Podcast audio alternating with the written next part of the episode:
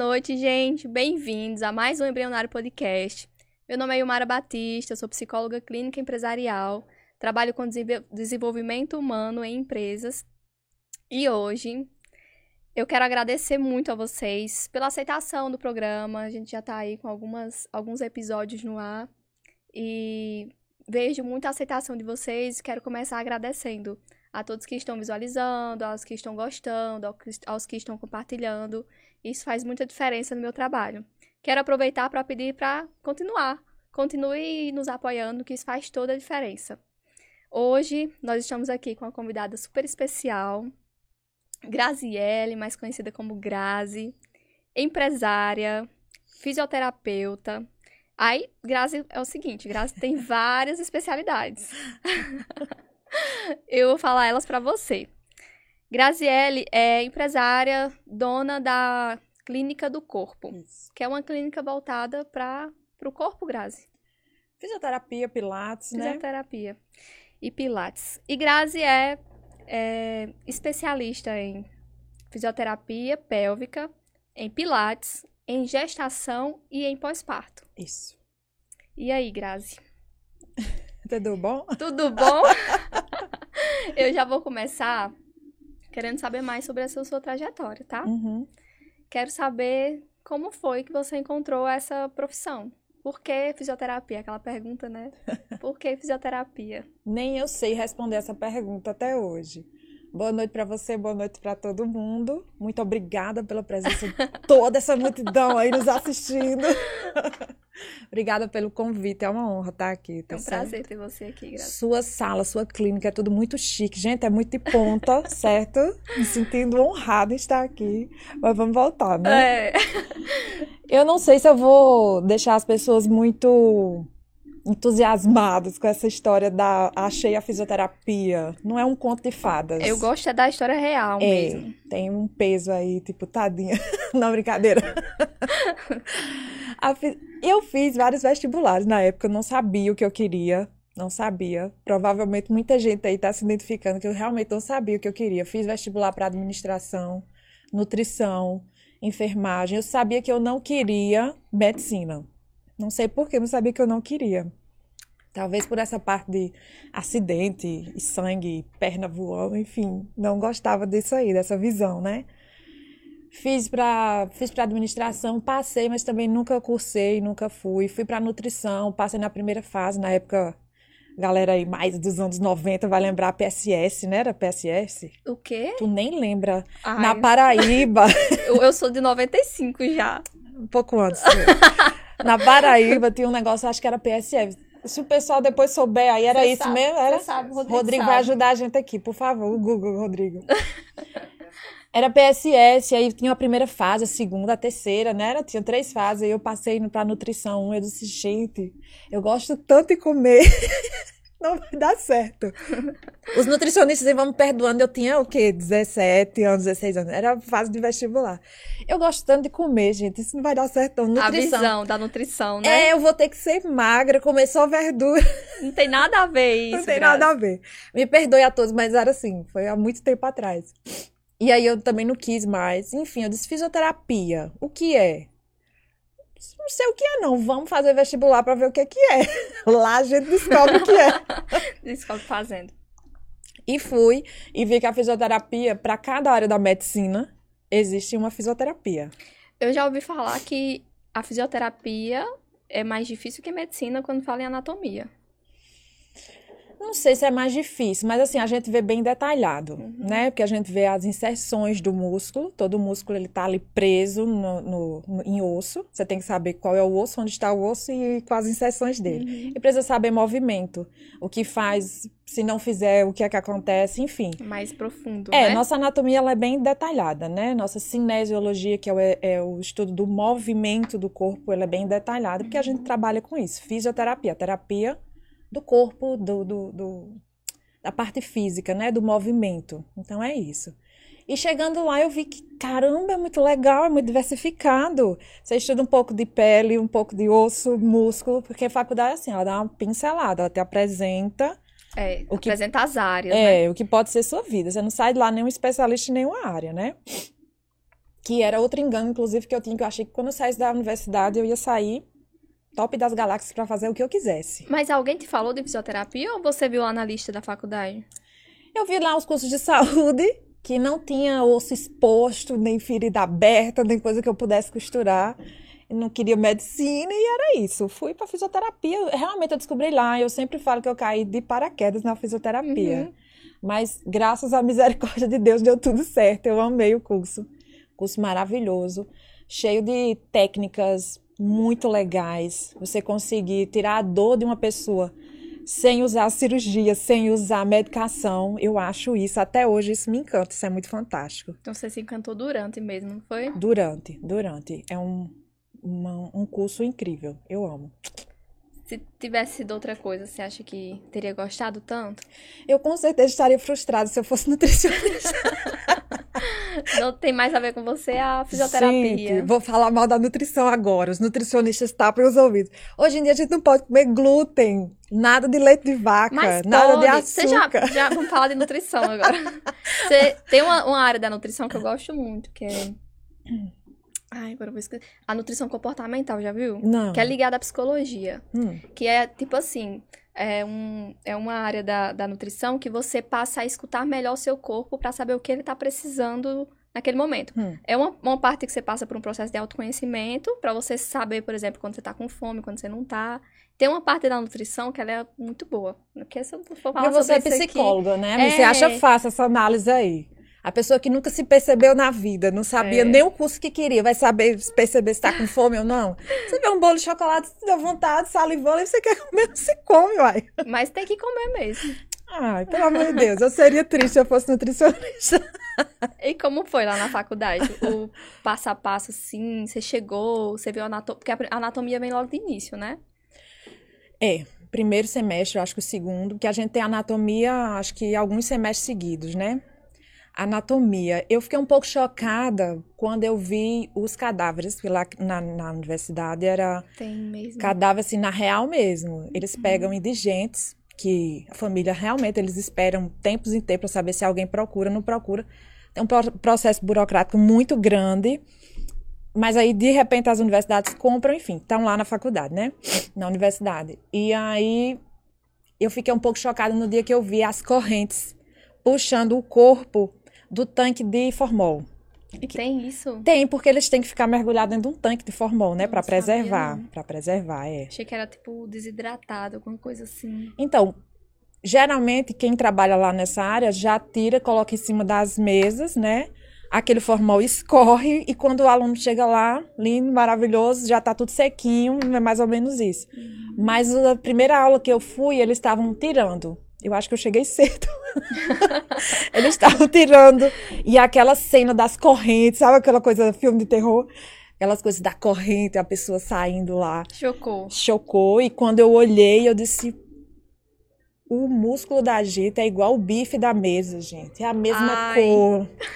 É a mesma cor. Quem tiver nojinho agora, é a mesma cor, é a mesma textura, é a mesma, é a mesma coisa. Você toca assim. é.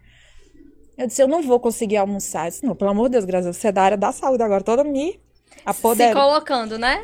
Ei, a gente precisa passar por isso, né? Na profissão. Daquilo ali, eu disse: eu não vou bancar o nojinho, vou sair daqui, vou comer um bifão. Querendo me provar, provar que eu tava assim, muito segura. E fui no, no refeitório, realmente eu almocei bife naquele lista. Isso é muito marcado, Mas assim. você fez de propósito mesmo? Fiz de propósito, pra, pra eu saber se eu tava preparada para aquilo ali. E fui. Até hoje eu lembro do cadáver, mas eu consigo comer bife. Tem gente que. Tem, tive amigas que elas passaram meses sem, sem comer bife e tal, porque parecia com o cadáver, Parece, né? né? Era. Mas é a mesma coisa, não é? Eu acho tão triste hoje em dia. Não é a mesma coisa? Não sei. Eu não cheguei a provar. Não, brincadeira. Eu não cheguei a provar. Mas assim, a textura, aquela coisa. Assim, Tocando e parece. vendo, é, né? Uhum. Mas aí o sabor já O não sei. cheiro também. O cheiro não, porque o cheiro é formol O puro, cheiro é né? formol, mas se tivesse. Inclusive tem um negócio de formol, saindo do assunto total agora. Hum. Cabeleireiro, você lembra daquelas escovas que lançaram antigamente? Que tinha que, acho que era Tinha escova formol. inteligente, era escova de Uhum. chocolate. Não tem formol. Se não tem formol, não tem. Então aplique no cabelo, eu quero um cabelo liso, de Barbie. Quando a mulher começou a passar a prancha, gente, o, o cheiro do cadáver vinha assim muito ah, no nariz. lembrou, associou. Não tem, salão nenhum me engana com esse negócio que ah, aqui não tem formol. Tem formol. Aí depois eu vi no, numa entrevista do Fantástico que no, no rótulo lá dos, dos shampoos, dos negócios, realmente não é formol ainda a fórmula pura, né? Só que com a presença de calor, por isso que bota secador e chapinha, Uhum. ele se transforma, é um processo lá químico que ele se transforma em formoso. Mas aí você criou nojo do formol, assim, tipo... É um cheiro muito forte, né? Não é agradável, não é um bom ar da vida, é formol, é muito É. forte, né? Ele tem uma associação também bem ruim, né? É, não é gatinho, não, lembrar daqueles, daqueles cadáveres, não, mas é isso, né? É no cabelo da gente, né, que estão passando aquilo ali, é muito desagradável. Não é a hora. Não é o momento, né? É aquela coisa. Rodrigo, tá dando pra ouvir esse, esse barulho lá fora? Um pouco. Gente, estamos em época política. Animadíssima a nossa cidade. A cidade aqui é- ama. Comitê lá embaixo. É. Então, se vocês escutarem buzinas e músicas. Venha e você fogos, também para a nossa cidade, curtir esse momento maravilhoso. É, São Bento. São Bento, bem, muito bem falado já aqui nesse podcast. A gente adora São Bento. Aqui nesse podcast a gente adora São Bento, porque a gente só fala bem de São Bento aqui. Ah, é? Então É. tá bom. Porque assim, São Bento tem umas, umas especiarias assim que a gente gosta muito. Hum, Tipo, a gente estava falando no outro podcast sobre ter muitos empresários, essa, essa coisa de- das pessoas irem e voltarem com o conhecimento delas para trabalhar aqui. tem muito isso. Fantástico isso. Aí acabou. Sabe uma coisa que eu gostei também? Foi quando eu cheguei aqui.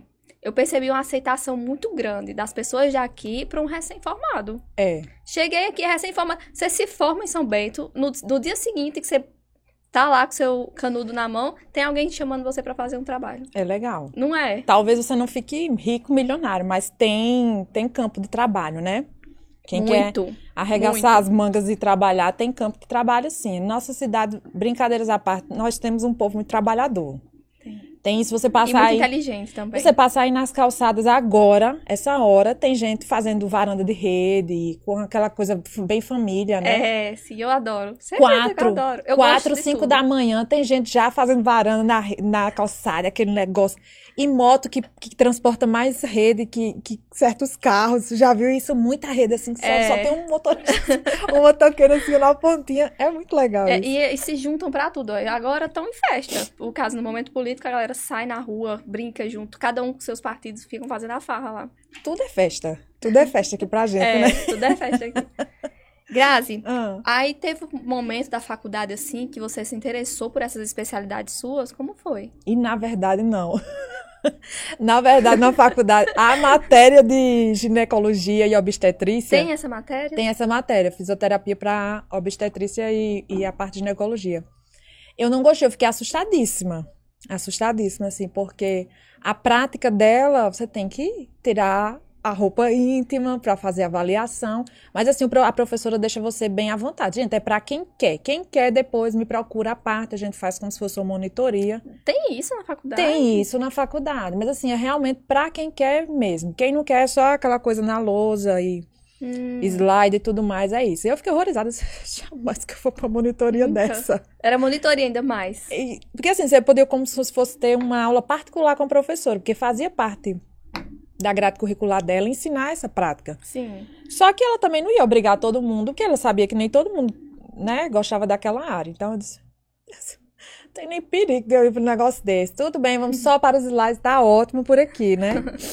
E realmente lá foi um momento que não me encantou. Você se encantou pelo quê? Lá na faculdade? Lá na faculdade eu me encantei pela UTI. Hum. Pela UTI. Então agora nessa época Covid, então você. Eu teria o quê? Eu teria, acho que eu teria desistido. Você acha, Grazi? Gente, a realidade, a gente tá rindo agora que tudo já passou. que já Passou, tá bom. temos né? vacina e é maravilhoso. Mas a galera, a gente tem relatos de gente, de profissionais que iam trabalhar, que se paramentavam. É, é, assim, coisa horrível, né? Era praticamente uma roupa de astronauta, É, né? Máscara por cima de máscara E roupa por cima de roupa. eu, eu vi que estavam chamando estudantes, estavam precisando de equipe assim. Tem uma, uma amiga minha lá de Brasília que ela se formou agora em fisioterapia Uhum. respiratória, que chama, né? É, UTI. é. O marido dela também tem a mesma área. Aí eu vi que eles, na época do Covid, já ficaram ali mais atentos ao que estava acontecendo. Trabalhava na hemodiálise, um trabalho bem difícil, eu achei, É, assim. é. E aí a gente ouviu relatos de pessoas que estavam colocando fralda, Hum, porque ou não dava tempo ir ao banheiro, sério? era profissionais, fisioterapeutas, médicos, enfermeiros, ou não dava tempo ir ao banheiro, ou você se contaminava. Porque quando você vai tirar aquela paramentação toda, existe um jeito de tirar. Sim, tem que trocar, né? Você tem que tirar tudo, você vai ao banheiro, você coloca tudo de novo e você volta a trabalhar. E nesse tira tudo, coloca tudo, pode haver contaminação Uhum. na sua roupa, na roupa que você vai para casa, de uma coisa que ninguém sabia o que era, Covid, né? Ninguém sabia o que era. E aí muita gente fazia, ah, que se dane, botava uma fralda e aí fazia suas necessidades na fralda. E trabalhavam horas e horas e as escalas praticamente acabaram, né? Você trabalhava Diretão. o máximo que conseguisse, sem férias, sem final de semana. Muita gente sem ir para casa com medo de contaminar a família. Enfim, foi uma loucura, né? Pelo amor de Deus. Foi. Um desafio físico e psicológico que eu acho que o pessoal da saúde, enfim, Aí você gostou de UTI na época, hoje você já viu que também não era a coisa pra você. UTI na época, eu disse, cara, UTI é isso. Eu dou um plantão, dois, 24, vai dar tudo certo. Não é, não é nada, tem aquela quantidade de leitos, né? E aí, terminando o estágio de UTI, eu fui conversar com a minha professora que supervisionava a gente. E eu disse, ah, professora, eu tô, professora, eu tô super animada para fazer minha pós, minha especialização em UTI. Ela olhou para mim, respirou fundo. Minha filha, você pretende casar e ter filhos? Hum, Eu disse, eu já sou casada. Se você pretende ter você filhos... já era casada na faculdade? Já era casada. Nessa época do UTI são os últimos estágios. Eu já era Sim. casada. Ela disse, você pretende ter filhos? Eu disse, pretendo um dia. Ela disse, procura outra coisa pra você. Mas você escutou isso? Você eu escutou de verdade, assim? profundamente. Inclusive, eu desisti. Você pensou mesmo? Sim, não. Eu... Eu desisti naquele momento ali, porque eu disse, você tem que saber a quem você vai ouvir um conselho, a quem você vai perguntar e de quem você vai ouvir, né? Porque muita gente dá pitaco em muita coisa, mas a gente tem que saber de quem ouvir. A mulher tinha anos e anos na área, trabalhava com isso, era mãe, esposa e supervisora de estágio, ela vivia daquilo. Uhum. E ela olhou pra mim numa sinceridade, numa, numa profundidade de olhar que eu disse: tem verdade nisso aí, né? Vamos dar ouvido enquanto dá tempo. E naquele momento, minha animação acabou. Eu disse: vou procurar outra coisa pra minha vida. E agora o quê? Hum. O que mesmo? E agora o quê? Continua a faculdade. Gente, a coordenadora está precisando de todos os certificados, porque a gente precisa de horas extras. Na minha época, Sim. se eu não me engano, eram 300 horas É extras. sempre assim, 300 e pouco. né? É uma É. coisa bem assim, absurda. Você, você faz universidade de cinco anos e você ainda precisa arcar com cursos extras, enfim, você precisa ter. É. Eu disse, curso não é um problema para mim, porque eu faço curso desde o primeiro semestre. Levei meu bloco de, de curso. Iludida, pensando que todas as horas que estavam lá no certificado, eles Valia, aproveitavam. mas não vale. Gente, não vale. Tipo, se você tinha muitas horas em, em, em pélvica, né? Eles só contam 30. O resto você tem que procurar outro. Você faz um curso lá de 100 horas. Eles aproveitam, eu não sei qual é a porcentagem hoje em dia, mas digamos que eles aproveitem 30 horas. Vamos É. botar uma coisa bem drástica assim. Eu tinha somado tudo com estava lá. Isso aqui é besteira pra mim. Fui só entregar toda a minha chave. Aqui estão minhas 300 horas. Não, querida, você está faltando ainda cento e tantas horas. Último semestre, onde é que eu vou achar um curso pra cobrir isso? E aí me falaram, Grazi, tá tendo, tá começando um curso de Pilates. Eu não sabia nem o que era Pilates na época. Não sabia. Tá começando o curso de Pilates agora. Entra, ele tem 308 Faz quanto tempo você é formada? Só interrompendo um pouquinho. anos, 9 Então, há anos. oito anos atrás. Eu não sabia o que era. Eu tava dentro da faculdade, eu não sabia o que era. Uhum. Talvez as pessoas mais ligadas aí na vida soubessem. Talvez até porque você tava indo pro outro, por outro caminho na faculdade inteira, né? Você ficou, ah, eu gosto disso aqui, então eu vou nisso aqui. Porque é uma coisa até que eles recomendam que a gente é, faça, né? É. Pensei em dermato, pensei em UTI. Não sei por quê, eu nunca me animei pra dermato. Ah, lembrei. Ih, vou decepcionar os meus dermato agora. Foi o quê, Grazi? Duas coisas. A primeira, para você fazer, para você passar na cadeira de dermato, na época na minha universidade você tinha que fazer um estágio é, com prática em queimados. Com queimados, é a parte dermato, é pele. A gente faz fisioterapia, tem que liberar aquilo ali. Tinha um hospital em Fortaleza, nessa época eu fazia em Fortaleza a faculdade. Um hospital de queimados em Fortaleza. Era uma coisa assim. Hum, deve ter sido um. Você já imaginou uma pessoa com 90% do corpo queimado, aquelas queimaduras terríveis, terceiro grau, e você ter que. A gente só ouvia as histórias, né? Que graças a Deus, Deus é tão bom que no meu. Na minha vez de fazer a, a, a matéria de dermato, Hum.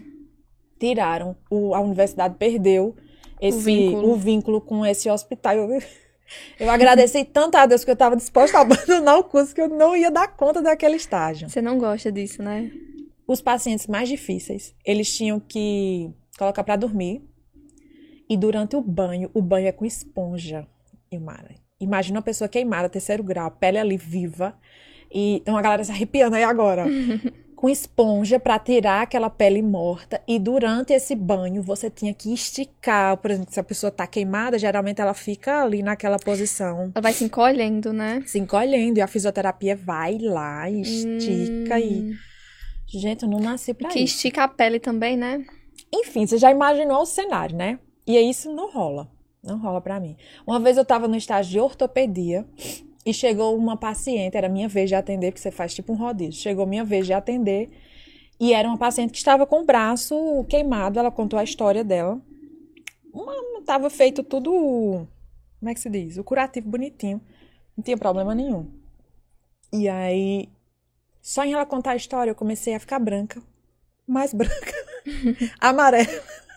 De repente, azul. A supervisora olhou pra mim e fez: Querida, você Tá bem. quer ir lá fora? quero, quero muito. É Você foi convidada a se retirar, é né? tudo que eu mais quero, porque eu ia desmaiar na frente da pessoa. Porque esse negócio de queimado me deixa, me deixa, me dá uma aflição mesmo. E minha pressão foi a 9, a 8, enfim, baixou, super baixou. Passei muito mal. E eu realmente não me dei bem. E aí, quando foi pra ficar assanhada? Ficou um pouquinho. Ih, gente, fiquei assanhada. Rodrigo, me ajuda. Foca em um mar Pronto, agora. agora, agora saiu já. Pera aí que eu vou tirar e botar de novo. Ai. Deu certo agora? Deu. E aí, quando foi pra fazer esse estágio de dermato, eu não teve mais esse vínculo com o hospital. Eu disse, graças a Deus, mas também eu não vou passar por isso. Vai que a especialização, a pós-graduação, eu tenho que enfrentar isso Uhum. de queimado e tal. E aí eu desisti disso. E fui pro curso de Pilates, né? Os Pilates 300 e... Era um curso de pós, era 360, 380 horas de, de curso. Muitas horas, então. Era o ano todo. Hum. Mas se você levasse o certificado lá que você estava cursando, a coordenadora liberava. a- Segura, Rodrigo. a coordenadora liberava lá o seu, seu certificado de conclusão, né? E fui. E foi aí que eu achei muito legal. Você gostou? Gostei, gostei muito porque trabalhava com saúde e prevenção. Momentos técnicos. Vai, Mara. Puxar Puxa o o fio fio. fone. Pronto. Aí. Rodrigo ajudando a gente. Ainda bem que tem Rodrigo aqui. É. Que nada, tem uma memória ótima. Eu tava falando o quê, Mara? Você tava O falando tá do caindo. Pilates, quando você chegou lá no. Grazi tava falando, na hora que a gente tava vindo, é, fui receber Grazi lá embaixo. Aí ela disse assim: Olha, Mara, eu tenho um problema. eu disse: Qual é o seu Entre problema? Qual é o seu problema? Ela disse: Eu me perco no assunto do que eu tô falando. Mas eu já sei, ela já veio com a solução. Mas eu já isso. sei que você tem a habilidade da profissão. Eu falei: Realmente, Grazi. Eu tenho. Psicólogo tem essa Se habilidade. você fugir do assunto, eu vou lembrar. Se eu me envolver demais, talvez eu não lembre, não, tá? Eu vou junto com uma pessoa assim na, na história. Eu, gosto- Galera do YouTube. eu vou ajuda. junto, aí eu esqueço também, mas a maioria das vezes eu consigo retornar por causa da profissão mesmo. Tem isso, né? Habilidade, vocês têm uma ótima memória. É, porque paciente gosta de fugir do assunto, né? A gente. Não, mas isso aqui que você É, tava falando. não fuja. Porque eu perguntei, no caso, é sobre o quê? Você tava falando do Pilates, quando você foi para o curso. Achei muito legal. Fui mesmo para cumprir tabela, né? Para cumprir horário. Mas eu achei muito legal porque trabalhava com uma área que eu acho muito interessante, que é sobre prevenção. Trabalha com saúde, com prevenção. E eu vou pegar as frases da, da frase da minha amiga Jaila. É impressionante quando dá certo. Você fica realmente abismado, assim. Como é que eu Sim. estava com dor na minha coluna e eu fiz uma hora de aula e eu estou saindo bem. Eu não tomei um relaxante muscular, eu não, enfim. É, é impressionante. é impressionante como dá certo. É muito bom. E aí eu fiquei encantada. Disse, Cara, a gente pode trabalhar com que. a- a- na época, né? Eu não sei se hoje em dia, que eu não olhei mais os dados, mas na época a população brasileira tinha muita dificuldade de trabalhar com prevenção. Esperava o adoecimento para tratar a doença, né? Sim. Hoje em dia já existe mais essa política. melhorou muito nisso, não foi? É. É que chama geração saúde, é tudo isso. Isso. exercício físico, prevenção, Naquela época não existia essas- terapia. É, essa pracinha com equipamento para você fazer ginástica. Aham. Eu acho, eu fico super orgulhosa. A gente vê aqui as praças, uma hora dessa, uma hora dessa não, um pouco mais cedo, né? É. Pessoal caminhando, correndo, praticando esporte, isso é, isso é tudo de bom. A prevenção é, ótimo. muito bom, né?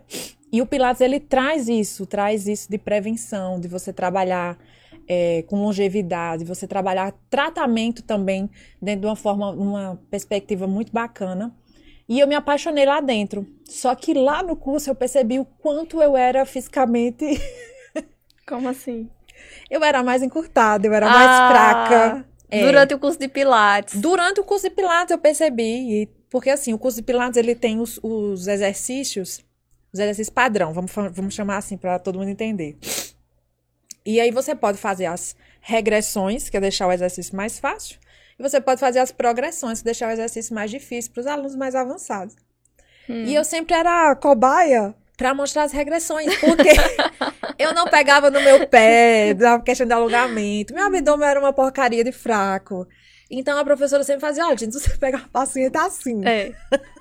Nesse Assim. caso aqui, ó. Você faz isso. Então eu aprendi tudo que é em mim. E aí, durante o curso também, a gente era obrigada a cumprir algumas horas observando ou algum professor já formado da aula, Trabalhando. ajudando, né? Também sendo monitor e também como aluno, você era obrigado a se matricular, tirar o dinheirinho do seu bolso e você pagar um Pilates, você ser aluno de Pilates. O que me ajudou muito, porque foi nessa hora que eu melhorei, Hum. entendeu? Você, então você assim, é engraçado, Graça, porque você rejeitou as coisas que eram de já aconteceu um desastre aqui e gostou mais da parte que era deixa eu evitar um desastre, É, né? é. Foi a coisa que lhe pegou mais. A parte da prevenção é muito linda. Até hoje eu sou apaixonada por isso, né? É, é encantador, gente. Você receber uma pessoa que chega assim. Ai, que dor, não consigo levantar meu braço. Ai, que dor, não consigo levantar. Em caso de gestante, que tem muita dor nessa região da pelve, né? Não consigo levantar da, da cama ou da cadeira sem sentir dor. Você ensina lá um exercício de ativação de glúteo, pronto, a pessoa sai feliz da vida. É isso. Zero remédio, entende? É aquela é, fan- é fantástico como dá certo. É, É incrível, como, dá, certo. Hashtag Jaila. É Vou- incrível. Deixa eu contar a história de Jaila. Pronto, vai. Vou entregar a Jaila agora. Jaila começou a atender agora como professora de Pilates lá na clínica. E ela teve um dia que ela tava com dor no quadril. Muita dor e quase que mancando, assim, uma coisa. Grazi, só um minutinho que eu vou aqui, eu vou aqui alongar meu periforme e tal. E foi lá e fez a técnica. Quando ela saiu andando, ela. Isso que foi, amiga? Ela fez. É incrível, é impressionante como isso dá certo. Disse, Como assim você trabalhava com isso e você não acreditava? Disse, Mas eu senti em mim. Então, quando...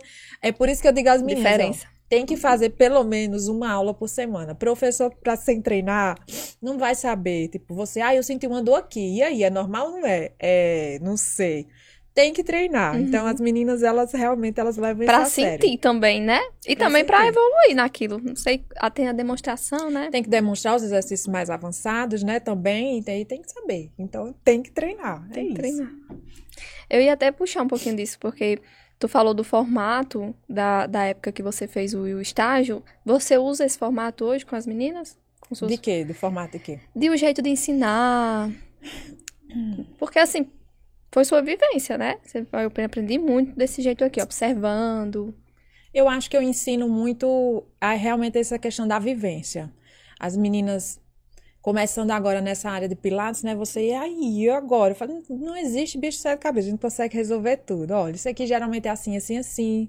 A gente fala também, a gente não tem um conhecimento profundo da psicologia, mas quando você pega uma pessoa que chega assim e que fala isso, você faça assim, assim, assim, que dá certo. É muita questão de experiência. Eu costumo dizer a Iamara, ah, acertei? Acertou. O nome delas é muito, Gente, muito deixa eu parecido. explicar aqui É. pra, pra, pra, pra galera. É que minha irmã é funcionária de Grazi. É, trabalha lá. trabalha. E ela é professora de Pilates lá na Clínica do Corpo, junto com Graziele e junto com Jaila. É. Só que Gabi? o nosso nome, e Gabi, e nosso nome é muito parecido, porque o meu é Ilmara É. e o dela é Yamara. Aí a galera confunde na hora de falar, né? Eu confundo muito, já chamei várias vezes Ilmara de Yamara, enfim, isso pode acontecer durante toda a Uhum. conversa também. E aí eu falo sempre pra Yamara, eu disse, olha, tô adiantando a vida de vocês em oito anos, porque eu vivi aqui dentro oito anos, e tudo que eu sei eu passo pra vocês, para que seja esse início da carreira do Pilates seja um mínimo de trauma, traumático pra vocês, Uhum. né? E faz uma diferença gigante. né, pra, é muito bom ter ajuda, uma É. ajuda, uma ajuda do bem, que a gente geralmente diz assim, ah, crítica construtiva. Não, eu não gosto de crítica. Eu ajudo, olha, você tá precisando disso? Estou. Então, olha, você vem por aqui, faça isso, isso, isso, que isso aqui deu certo Você pra mim. gosta disso? De ajudar alguém assim do jeito que você não teve? Gosto, gosto muito. Gosto muito porque, assim, de certa forma eu também fui ajudada no início, né? Hum. No primeiro estágio, porque assim, a gente faz o.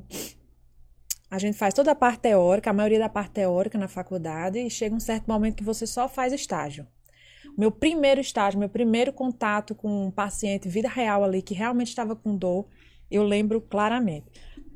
Estava com dor no ombro, Hum. e a professora disse assim: Ó, tá sorteado, você vai atender esse daqui. Tudo bem. Chega lá e disse: O que é que o senhor tá sentindo? Dor no ombro, minha filha, olha, olha, só vem até aqui, olha, não há Uhum. mais do que isso, não. Me deu um pânico, Ilmara, me deu uma aflição. Sumiu tudo da minha mente que eu tinha estudado até então. Esqueceu. Porque assim, eu vou me gabar agora um pouquinho. Hum. A média da nossa universidade na época era oito. E eu nunca fui uma aluna média, eu sempre fui aluna acima da média. né? Hum, Minha mãe, as hashtag mãe, hashtag mãe, eu tava lá pra estudar. Fez direitinho, então. É isso. E assim, eu sabia a teoria, dominava. Quando chega estágio, vai ser moleza pra mim. Chega lá, meu filho, olha, olha. Não há mais do que isso. Me deu uma aflição tão grande. Senhor, mas a gente tem que manter a calma, né? Como eu tô Claro. fazendo aqui agora, nesse É, momento. Tô senão- mantendo a calma. É Senão o isso. paciente fica, fica nervoso junto. Ele não podia saber que eu não sabia o que fazer. Se o senhor me dá só um minuto, só pra eu tirar uma dúvida aqui dessa guia, o problema era a dúvida era da guia, não Ah. era sobre ele, não. Cheguei na professora supervisora, disse, professora, já a lágrima dançando assim no olho, desesperada. Professora, eu não sei o que fazer. Eu não sei o que fazer, eu vou embora daqui, eu não sei o que fazer. E a professora já tinha me acompanhado. Mas era verdade? Mas Você queria ir embora? Fiquei em pânico, eu ia embora. Você ia Se ela embora mesmo? Se ela não tivesse me dado uma solução, eu tinha ido embora.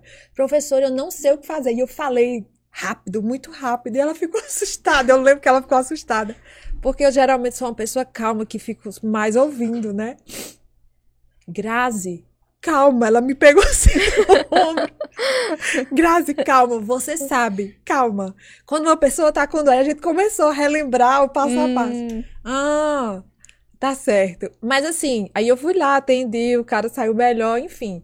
Mas é tudo uma questão de prática. Então eu lembro desse pânico de atender a primeira vez, de atender uma coisa que eu não tinha domínio, que eu não, não tinha aquela experiência em tem atender. que passar por isso. Não tem como não passar. Mas aí é que tá. Eu quero que as meninas sofram o mínimo, o mínimo possível. Menos. É, porque o pânico é É terrível. ruim, né? É, as meninas são muito calmas, experientes, É, mas... mas... dá um nervoso de toda forma. Porque, porque, assim, nesse caso, você sabia que tinha a supervisora lá, né? Te olhando. É. Mas mesmo assim, você ficou nervosa. Não, porque assim, a supervisora estava lá para me ajudar, tipo, 30%. 70% ela estava lá para me avaliar. Então eu estava Ah. atendendo e sendo avaliada, porque eu poderia também reprovar ali em Verdade. estágio, Então é né? mais, dá mais nervoso aí Dá mesmo. muito mais nervoso. Eu não tô ali para dar nota às meninas, tô ali, ó, gente, tô aqui para ajudar. Faça assim, assim, assim, assim, assim, assim. E eu tento deixar, eu tento, né? Deixar o, o ambiente mais tranquilo, Tranquilo. calmo, tudo sob- controle. Muito melhor, então. Eu acho isso uma sorte enorme. Eu, eu tive ajuda, mas não tive ajuda desse jeito quando eu comecei a trabalhar, porque eu entrei logo sozinha. Eu montei meu espaço, fui atender e fui construindo as coisas a partir dali sozinha. Então, eu procurei ajuda ainda e percebi que era muito, muito difícil encontrar pessoas que queriam ajudar. Então, às vezes, eu procurava pessoas da área e foi quando eu fui me dando conta, Grazi, uma coisa que eu tenho muita. Eu tenho uma coisa com isso também, porque eu fui procurando pessoas da área pra me ajudar que eu tinha certeza que elas me ajudariam. Hum. Sabe quando você pensa assim, ah, eu tenho, cer eu tenho fulano, ciclano, que eu tenho certeza que vai me ajudar nisso. São pessoas que já sabem, já conhecem, vão me orientar. Foi dificílimo, dificílimo. Eu lembro que é, tive um, um, um- tem um colega meu aqui, psicólogo Vicente, Sei quem é. que foi a pessoa que mais me ajudou quando eu decidi trabalhar com RH, porque as empresas já estavam me procurando. Eu tinha um conhecimento, mas eu não sabia algumas questões técnicas para iniciar. Foi conversar com o Vicente, e Vicente me ajudou muito no dia, me explicou, falou sobre valores que eram cobrados no mercado, porque nem isso eu tinha parâmetro, sabe? Uhum. Tipo, quanto que cobram aqui? Porque eu, eu posso até saber do conhecimento, mas cada um Diferente. cobra diferente. Quando cobram, quanto cobram aqui? Aí ele foi me explicando, foi me ajudando, com muita calma, acho que eu passei o dia inteiro com ele assim no WhatsApp. E depois daquilo foi que as coisas foram desenrolando pra mim dentro das minhas pesquisas, porque até nisso a gente tem que direcionar. Até a nossa dúvida, ela surge dentro de um conhecimento. Uhum. Então, se eu não sei isso, a, surge- a dúvida não surge para outra coisa.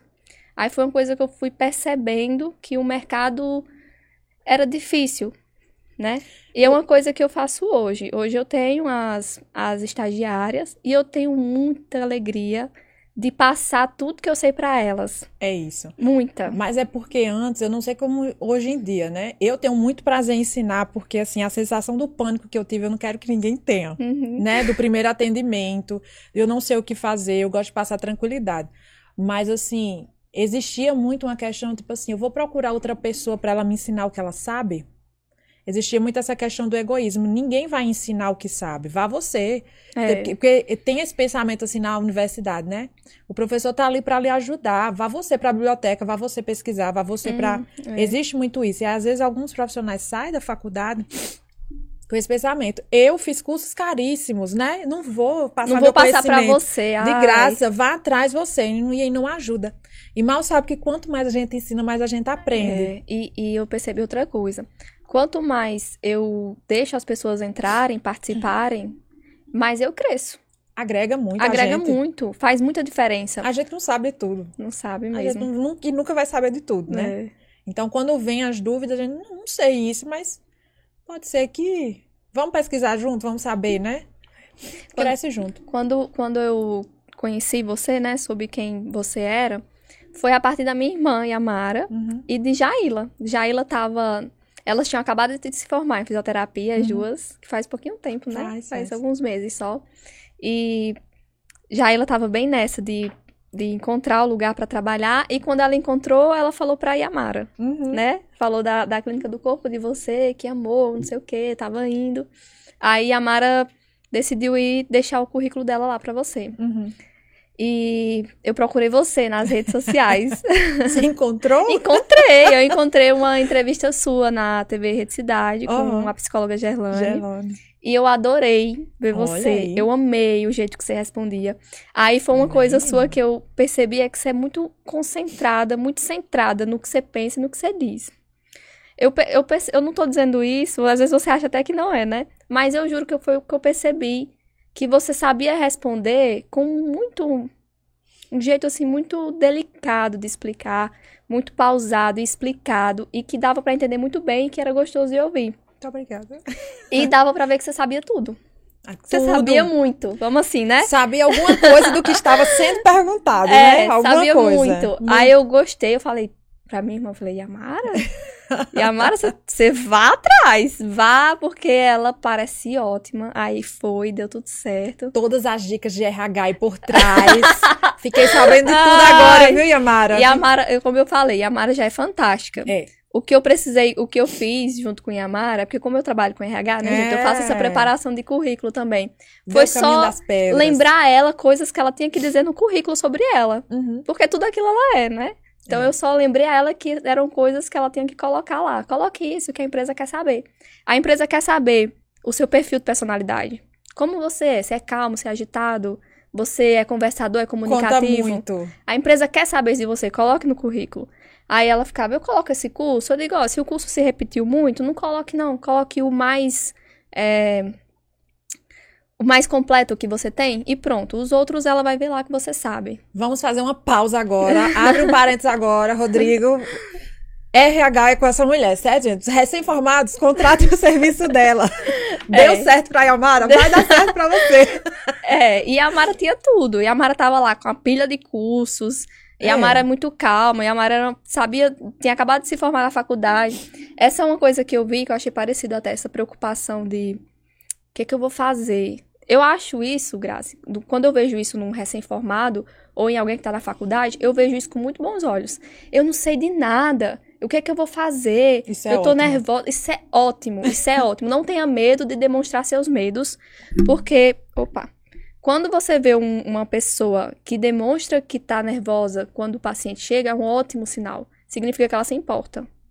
Não é, É. que ela não sabe de nada, é que ela se importa muito em saber. Quando você se preocupa com como vai ser a sua carreira depois da faculdade, é um ótimo sinal. É o primeiro passo, é se preocupar. Porque a partir dali você se movimenta pra fazer funcionar. E quando você fica nessa, de, ah, eu não sei fazer nada, você procura aprender. É, exatamente. Quando você entra nessa, eu já sei, isso aqui é fácil pra mim, você meio que. Eu tenho essa visão, né? Não sei se é. eu tenho, geral, eu assim. tenho medo de profissionais que sabem tudo. Já sabe tudo, então não me preocupo em, em perguntar, não me, não me preocupo em aprender É. mais. Não, eu já sei tudo de à toa. Eu gosto dessa folha em branco, eu gosto dessa folha em branco. É Eu muito gosto. bom pra você trazer as características da empresa, você personalizar a empresa no profissional. É, É. muito bom. Eu tô adorando. Eu gosto também. É, muito bom. E elas são bem receptivas, assim, é bem, bem gostoso trabalhar com elas. Mas você teve outra equipe antes dela, né? antes, antes das meninas, não foi? Tive, tive sim outra equipe. A minha, a outra equipe que veio foi antes da pandemia. Era uma equipe de profissionais assim já experientes, já formados. Então assim, não tive Foi- esse. Então é muito diferente. Então. É bem diferente. É, eu não tive tanto essa questão de ensinar o, o atender, o, sabe, o, o- a parte do dia a dia. Não tive essa questão. Mas a, a questão de rotina mesmo da clínica, né? E aí, quando veio a pandemia, a gente precisou fechar as portas. Foi no, fomos convidados gentilmente a fe- fechar as portas. Passamos Hum. 70 dias com as portas fechadas. E a gente não teve realmente como manter, né, essa equipe. E aí cada um, graças a Deus, conseguiu achar uma forma de se manter, né, que eles não tinham só esse, esse vínculo. E aí cada um foi, né, Por um seguiu. caminho. Porque quando a gente retornou também, a gente não retornou com todos os pacientes, né? Muita gente ainda, a gente tem um grande público de idoso, né, de gestante. E aí a gente era o, é o público mais mais fragilizado, né, nesse momento da, do Covid. Então, era um público também que tinha medo de retornar para lugar fechado. Embora a gente tivesse todas as preocupações, era muita água sanitária, era muito álcool, era muito rodo e pano e muito, enfim. Mas Bem. mesmo assim, ninguém sabia como lidar muito bem com isso. A gente tinha essas orientações, meia, máscara, enfim, mas a gente não, não sabia muito bem o que poderia acontecer depois. Então, o público também demorou muito a retornar. E aí a gente ficou com a equipe bem reduzida, só eu e mais uma amiga, e os outros dois tiveram que seguir outros caminhos, né? Uhum. Grazi, aí quando você fez o curso de Pilates, tu saiu da faculdade e fez o que com esse curso? Continuei Hum. sendo aluna do estúdio que eu estava matriculada, porque eu amei. Então você se matriculou em um estúdio. Me matriculei, porque eu tinha sido obrigada a fazer isso para receber o meu certificado do Pilates. Sim, entendeu? Tá, tão- estão certos. É isso. e aí eu continuei assim, gente, esse negócio é bom, já tô pegando no meu pé, que coisa boa. Já. Não tenho mais cãibra no meu pé. Muita dor na lombar, não sinto mais. E é isso, eu vou continuar aqui. O estúdio de Pilates que eu treinava era do lado do meu trabalho. Eu saía do trabalho e já ia direto pra minha aula de Bem Pilates. pertinho. Era. Só que o meu primeiro Era aqui emprego. em São Bento? Não, era na Bahia. Na Bahia? Ah, amiga, Mas a faculdade não muito. foi em Fortaleza? Eu pulei essa parte. Tá todo mundo aí de barriga cheia jantada, você tem muita coisa pra conversar. Eu comecei meu curso de fisioterapia em Fortaleza, Hum. na Unifor. E aí, eu acho que com. O curso era de quatro anos e meio, eu acho que com três anos, eu fui embora pra Bahia. Eu casei, fui embora pra Bahia, fui embora pra Feira de Santana. Seu marido de lá. Uma Nem outra história. É outra história. Meu marido é cearense, mas aí os pais dele são estavam lá na época e aí, enfim, a gente foi pra lá, uma grande história de família. A gente foi para lá, Embora pra Bahia. bora pra Bahia. Os pais deles estavam lá e a gente foi também. E eu terminei meu curso lá, essa parte de estágio. E naquelas benditas 300, 350 horas extra, eu precisei fazer estágio, estágio fora da universidade. Se você vai por conta e a empresa te, depois te emite um, um certificado dizendo que você fez estágio lá. Uhum. E nessa época eu fiz estágio numa clínica lá. Era uma clínica de respiratória, mas na verdade tinha um setor de fisioterapia lá dentro que atendia tudo. E eu disse, ah, vocês me aceitam? Ela aceita. Agora, se o estágio não é remunerado. Eu disse, não tem problema, eu preciso da carga horária. Vocês emitem o certificado? Emitem. Então, eu tô aqui todo dia. E eu fiz, eu acho que eu fiz um ano. Um ano de estágio lá. Não remunerado. Voluntário. Voluntário. Demonstra o que, que é muito, né? No último semestre, com aquele negócio todo TCC, apresentação e tudo mais, eu precisei sair. Mas ela já disse, Grazi, quando você tiver com o seu, com sua carteirinha profissional, me procure que eu quero te contratar. Como é que chama? Yes! Carteirinha? O CREA? É o Crefito da Crefito. gente. É o Crefito, é o conselho da gente, é o Crefito. E eu disse, que coisa boa. Mendigar eu não vou. Já tenho um emprego. É um desespero. Uma pessoa levemente desesperada. Normal. Levemente desesperada. Você numa cidade que você não conhece, você não tem ninguém pra te dar uma palavra. Interior é muito isso. Aí peço ali a fulana, a fulana, a fulana. É. Eu tenho os conhecimentos. e vou botar você ali. Em uma cidade grande você não, não tem. Tem ninguém pra falar por você, né? Que bom que eu precisei dessas horas extras, que bom que eu precisei ir pra essa clínica. Ela disse, na hora que você tiver com sua carteirinha, a gente só não contrata sem a carteirinha, mas com a carteirinha do Crefito, o emprego é seu. Uhum. Que bom, o emprego é meu, que maravilha. Fui para o emprego. Lá a gente atendia tudo. Hum. Pediatria respiratória, hidroterapia, terapia na água. Isso, eu atendia uns 20, 30 pessoas numa piscina. Não Era é um grupo recom- ainda mais. É, não é recomendado não, mas era o emprego que eu tinha e eu tinha que dar conta, né? Então era parte respiratória, neuro, ortopedia. Intensivão, então, em tudo, hein? Eu acho que eu só... E tudo ao mesmo tempo, assim. Eu acho que eu só não atendi dermato lá dentro. O resto eu atendi. Foi um ano nessa. E aí surgiu a oportunidade dos meus pais disseram, Grazi, quer voltar para o interior, quer vir para cá, a gente te ajuda a abrir tua clínica de Pilates, você já é formada. Pilates aqui é uma coisa que está tendo muita procura. E se você quiser, a gente te ajuda. Seus pais são daqui, então. Meus pais são daqui. Sempre foram. Sempre. É os pais de Júnior que gostam de viajar. Seu marido é Júnior, né? É Júnior, Júnior. Vulgo RH, lá da clínica. Ele tem um apelido carinhoso lá na clínica de RH. Chama RH, é Júnior. Barra making off, ba make off não, barra... No dia, no dia que eu cheguei lá na clínica, porque eu fui fazer pilates lá, né? É, aí cheguei lá e tava Grazi. Mas manda resolver isso com o RH. Cadê o RH? Aí na hora que ela falou, cadê o RH? Eu fiquei assim, atenta, né? Tipo, vão me chamar agora é aqui. agora, é minha vez, descobriram, eu sou Peraí, RH. como assim? Eu tenho que resolver o quê? Eu tô só no pilates hoje. Não, RH é o apelido dele, porque ele resolve tudo lá, né? Eu só dou aula, ele resolve tudo lá, né? Cuida da administração, né? É isso. E o que a gente tava falando, me perdi. Olha aí, a primeira vez, isso tinha que acontecer. Você lembra? Depois de uma hora, Rodrigo. Eu tô muito boa, o Rodrigo também não sabe. É isso, vamos falar sobre outra coisa. A Copa tá chegando. Seus pais lideram a, Isso! a clínica. Hum, Seus você pais tá de São Bento. Maravilha. Lembrei. Essa memória é muito boa. É, e eles disseram, Grazi, quer vir? A gente te ajuda. Eu disse, então vamos embora, vamos embora. E voltei pra São Bento depois de, acho que sete anos fora. Aí eles construíram, como foi?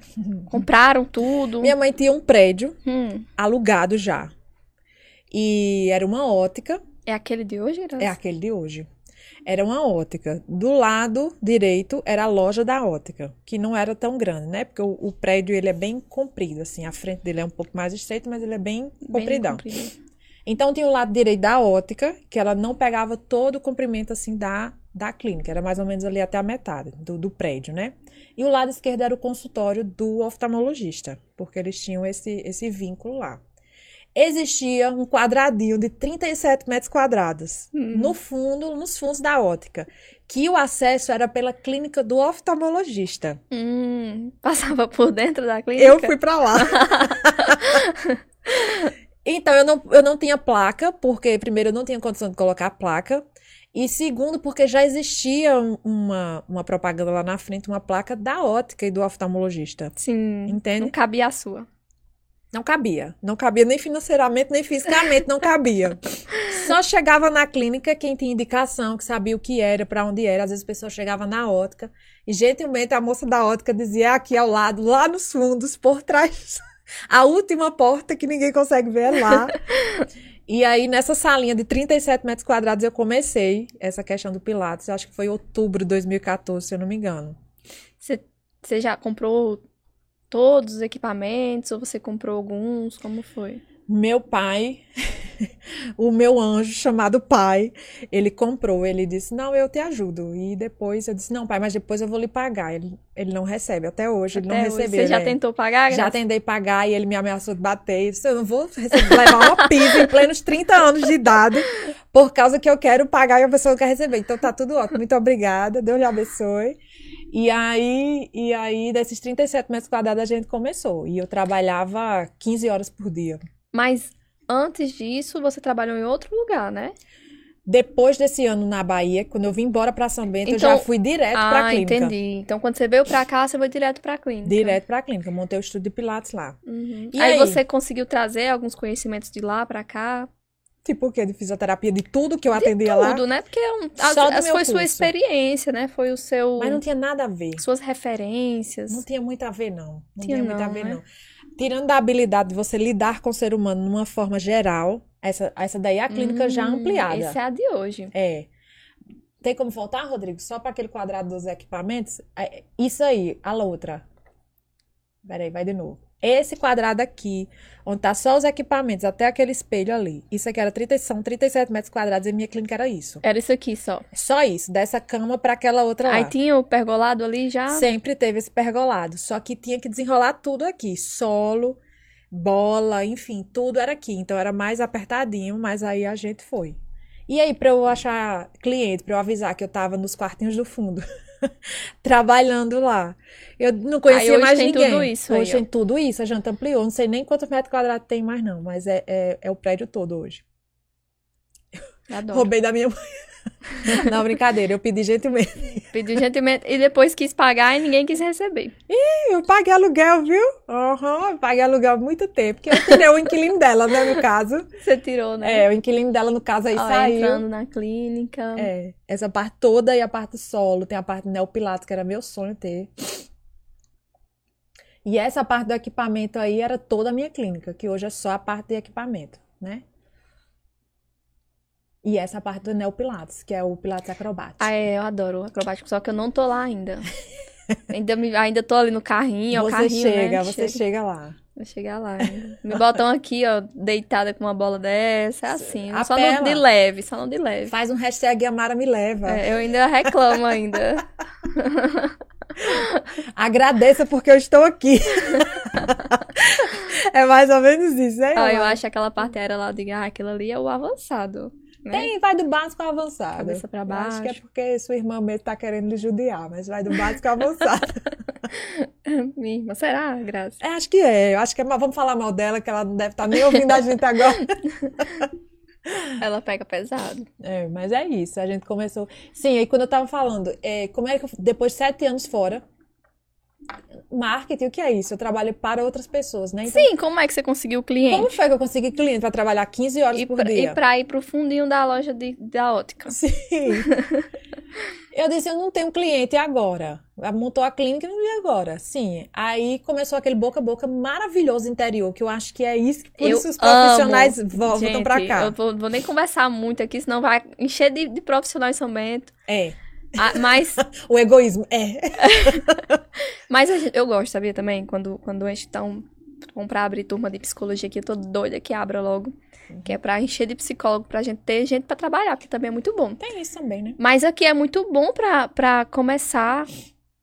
É como a gente a falou boca. nessa forma, no dia seguinte você, você ter alguém te ligando dizendo, ei, eu quero marcar uma sessão. É. Isso aconteceu comigo. Eu me formei na mesma semana. Eu tinha paciente pra pagar meu aluguel já. Olha Eu não, não precisei me preocupar nenhuma vez em como eu ia pagar o meu aluguel, porque no primeiro mês de atendimento eu Já tive deu. paciente suficiente pra pagar o aluguel, no segundo pra retirar meu lucro. No primeiro mês eu ganhei a mesma coisa que eu ganhava lá, que eu era assalariada lá. No segundo mês eu já comecei a ganhar mais do que eu ganhava lá, né? Em questão de, de de mensalidade. Sim, porque mais. lá você era assalariada. Lá era assalariada. Meu pai um dia ligou para mim e fez: Minha filha, vem embora para cá. porque o que você ganha aí, formada, com todos os cursos que você tem, depois de estudar tanto, se esforçar tanto, os, os mecânicos aqui da minha loja, que ele tem uma loja de oficina, eles ganham mais do que você, não é desmerecendo, uhum. mas assim, tipo, você estudou tanto, batalhou tanto, que a gente tem aquela impressão de que é formado tem que ganhar um pouco mais é, que o salário ele, ele mínimo, viu que né? você podia mais. Minha filha, disse, é mesmo, pai. A pessoa, como é que a pessoa faz para trocar um óleo? Já tava ali me expondo a, a ser mecânico da loja dele. mas enfim, e aí, é, aquela insegurança de você sair falando sobre o seu próprio trabalho, né? A família começou a falar, os, os amigos, enfim. E minha irmã um dia me pegou pelo braço, fez: Vamos sair no comércio. Hum. Sai no comércio pra quê, Gisele? Gisele, beijo. Vamos relaxar depois com as comissões. vamos, pegue seus cartões. Já fez cartões? Já. Pegue seus cartões, vamos distribuir no comércio. E a gente foi tipo uma panfletagem. Quanto tempo isso? Faz quanto tempo? Que isso aconteceu? Sim. Foi no início, lá quando eu abri, em 2014. Sete anos. 2014, por aí. E ela disse assim: vamos sair no comércio. E a gente saiu no comércio. E algumas, algumas as donas do comércio, inclusive, foram minhas primeiras clientes. Ah, é, então deu certo. Deu muito certo. Pelo menos a Gisele dona é mais velha? Gisele é mais velha. Hum. Já ali, empreendedora marqueteira da época de panfletagem. Era o que podia é. fazer, né? E a gente distribuiu realmente. A gente passou, posso deixar meu cartão aqui? Eu sou fisioterapeuta, vou abrir minha clínica. Ah, você abriu a clínica? É, vamos fazer, vamos. Aí, muito verde ainda, muito aquela coisa com vergonha de falar, uhum. né? Eu sei fazer pilates. Mas, e minha irmã ia falar, ela é boa, ela é muito boa, ela tem curso. E eu falei, Gisele, você vai ficar, isso é muito. Não vai falar que você é boa. Não, não é tudo isso. É aquela coisa, né? Com medo da pessoa levantar demais sua bola e você não dá conta do. É isso. De fazer. E aí, com um ano, graças a Deus, agenda lotada. Não acredito, em um ano. Um ano, agenda lotada. Trabalhando 15 horas por dia. Hum, ficou triste agora. Fiquei triste agora, amiga, porque eu adoeci no caso, né? Lembrei como é o nome da... Peraí, a... isso é bom ou é ruim? então, o crime é aquela hora que o crime não compensa, né? Que aquele trabalho todo, a renda é legal, mas aí existe o adoecimento. Como é que você falou a síndrome de? Sim, que tem a, o burnout, né? Nesse burnout. caso. Vamos aprender que é agora. é quando você tá tão cansado do trabalho que você não tem mais ânimo para nada. De tanto que trabalha. É. Aí você pa passa a perder a vontade de trabalhar e até de outras coisas, porque não. O, o, a pessoa tá ali tão. trabalhando tantas horas que ela passa a perder o sentido, assim, de algumas outras coisas que são importantes, né? Estar com a família, conhecer gente. Resumindo, perde o sentido nada. da vida, né? Perde o sentido da vida. Porque imagina, o dia tem 24. Você trabalha 15. Você dorme aí 7 horas. Sobrou o quê? Uma hora para cada refeição, me ajuda na conta aí que eu não sou bom, zero boa em matemática. Então, assim, eu morava na mesma cidade dos meus pais, dos meus irmãos, do meu, da minha irmã na época, meu irmão não morava aqui, mas eu não conseguia ir visitá-los. Peraí, Graça, deixa eu entender o anterior a isso. Hum.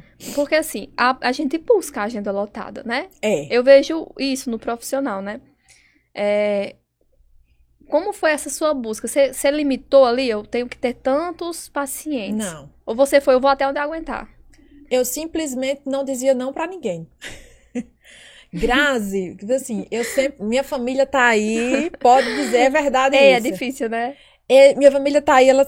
Gente, depois do almoço, a gente. Olha a nutrição de novo. A gente enche a barriga de carboidrato. Dá o que logo depois do almoço? Um grande um sono. sono um sono profundo. Então é muito bom dormir, nem que seja ali 30 minutos depois do almoço. E eu disse: não, eu não vou trabalhar, eu não tenho pretensão de trabalhar, por exemplo, uma da tarde, já que eu trabalhava é, até 11 horas, meio-dia ali, dependendo do, do mês do ano. Eu não vou começar a trabalhar uma da tarde, vou ter só uma hora para comer e voltou para trabalhar, sem descansar. Porque você tem que estar tá na, na clínica Tem que estar tá bem. Tem, tem que estar tá antes também, né? Você não vai chegar na hora da aula, você tem que chegar um pouco antes para organizar. Hum. Tem que abrir as portas. E aí chegou uma mulher e disse assim: Eu só posso uma hora da tarde. Eu disse: A gente abre turma agora. Certa, convicta em casa, não vou trabalhar uma hora da tarde. A pessoa só posso uma da tarde. Eu disse, vou. É a, é a hora que a gente tem para fazer isso. Vamos fazer acontecer. E eu ia com tanto sono. Hum. Internamente eu ia com tanto mau humor, porque sono foi uma coisa que me dá muito mau humor. Mas eu ia, não sabia dizer não para ninguém eu trabalhava de 6 a meio-dia, ou era de 6 às 11, se eu não me engano. Tinha uma hora para almoço. E aí eu voltava uma da tarde e ia até nove da noite. Eu encerrava nove da noite. Quando a gente encerra a aula nove da noite, a gente não vai para casa nove da noite, né? Não. Quem tem, tem, que organizar. é, quem tem aí seus estabelecimentos sabe que a gente não sai junto com o pessoal. Uhum. A gente organiza questão de escritório, limpeza, organização de sala, Prontuário. tudo. Você tem que, que evolu fazer as evoluções, enfim. Você sai de lá perto de 10 horas da noite. Chega em casa, você tem a comida pronta? Não, você não tem a comida pronta. Você é a pessoa, a dona de casa, né? Tem essa questão aí. Você é a pessoa, não é a dona de casa, você é a pessoa do casamento que sabe cozinhar. Você, Então- deu- você não escolheu o que sabia cozinhar, né? Você foi no que não sabia. É isso, a gente tem outras prioridades. outras prioridades. Então, a prioridade não foi a pessoa, né? Um conselho para quem vai casar, que não tem ninguém para cozinhar em casa, procure alguém que saiba cozinhar. Não, brincadeira. É, beijo, amor. Ele não sabe cozinhar até hoje, mas faz uma mortadela assada Ai. maravilhosa. Enfim, a gente chegava em casa e você tem que fazer alguma coisa em casa, né? Você vai fazer a janta, você vai comer, você vai, enfim, tomar um banho e dormir. Não tem muito mais pique pra fazer muita coisa, É, não, porque né? até porque no outro dia tem que acordar cedo, né? No outro dia, seis horas da manhã, a aula estava começando. Então Então, eu tinha que sair de casa às cinco e meia da tarde. Então, você tem que acordar aqui, ó, cinco e meia da manhã, né? Ô, Grazi, mas ninguém te avisou que isso era demais. Mas eu tava ali, tava bem, jovem, forte, né? Com minhas vitaminas em dia. Consegui fazer isso três anos. E aí eu Nossa, adoeci. é muita coisa. E aí eu adoeci. Eu tive um, um- quase que um desmaio na hora da aula. Saí, tem aquela cama, né? Tem aquela cama com ferro. Eu me segurei Sim. aqui no ferro. Tipo, como é o nome daquela dança que a mulherada sai rodando assim no É o polidense. Quase que um pole um polidense desmaiando. Só que zero sensual. Rodrigo tá rindo aqui de mim. Segurei aqui, que deu um negócio, deu uma escurecida na vista e desce e fui escorregando. Você caiu mesmo, Grazi? Eu fui até ficar de cócoras. Quando cheguei de cócoras, cadê o mundo? E Os voltei e, e meus alunos disseram, Grazi, você tá bem? Tô ótima, gente.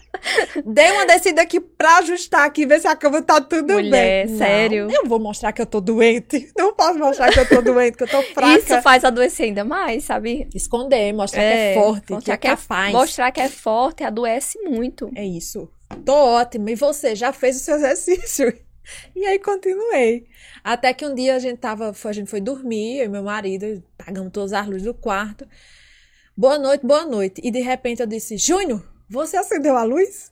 Ele disse: Não, Graça, tá tudo escuro. Eu disse: Eu vi uma luz muito forte, uma luz branca muito forte. Eu disse, Você tá louca. Louca. Vai dormir. Tá bom, vou dormir. Pá, aquele tipo. Você não avisou pra ele não que tinha quase desmaiado? Não, eu vou dizer pra ele mandar ir pra médico. não vou dizer nada a não ninguém. acredito. Inclusive, Você beijo, fez mãe. tudo errado. Inclusive, beijo, mãe. Ela tá sabendo agora que eu desmaiei na sala. E, e, inclusive, as alunas também, ninguém sabia disso. É muito, muito.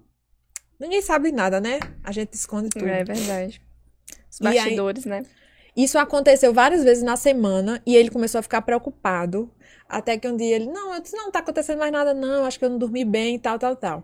Até que um dia a gente tava na sala do Pilates e eu vi o relógio piscar pra mim. Tic.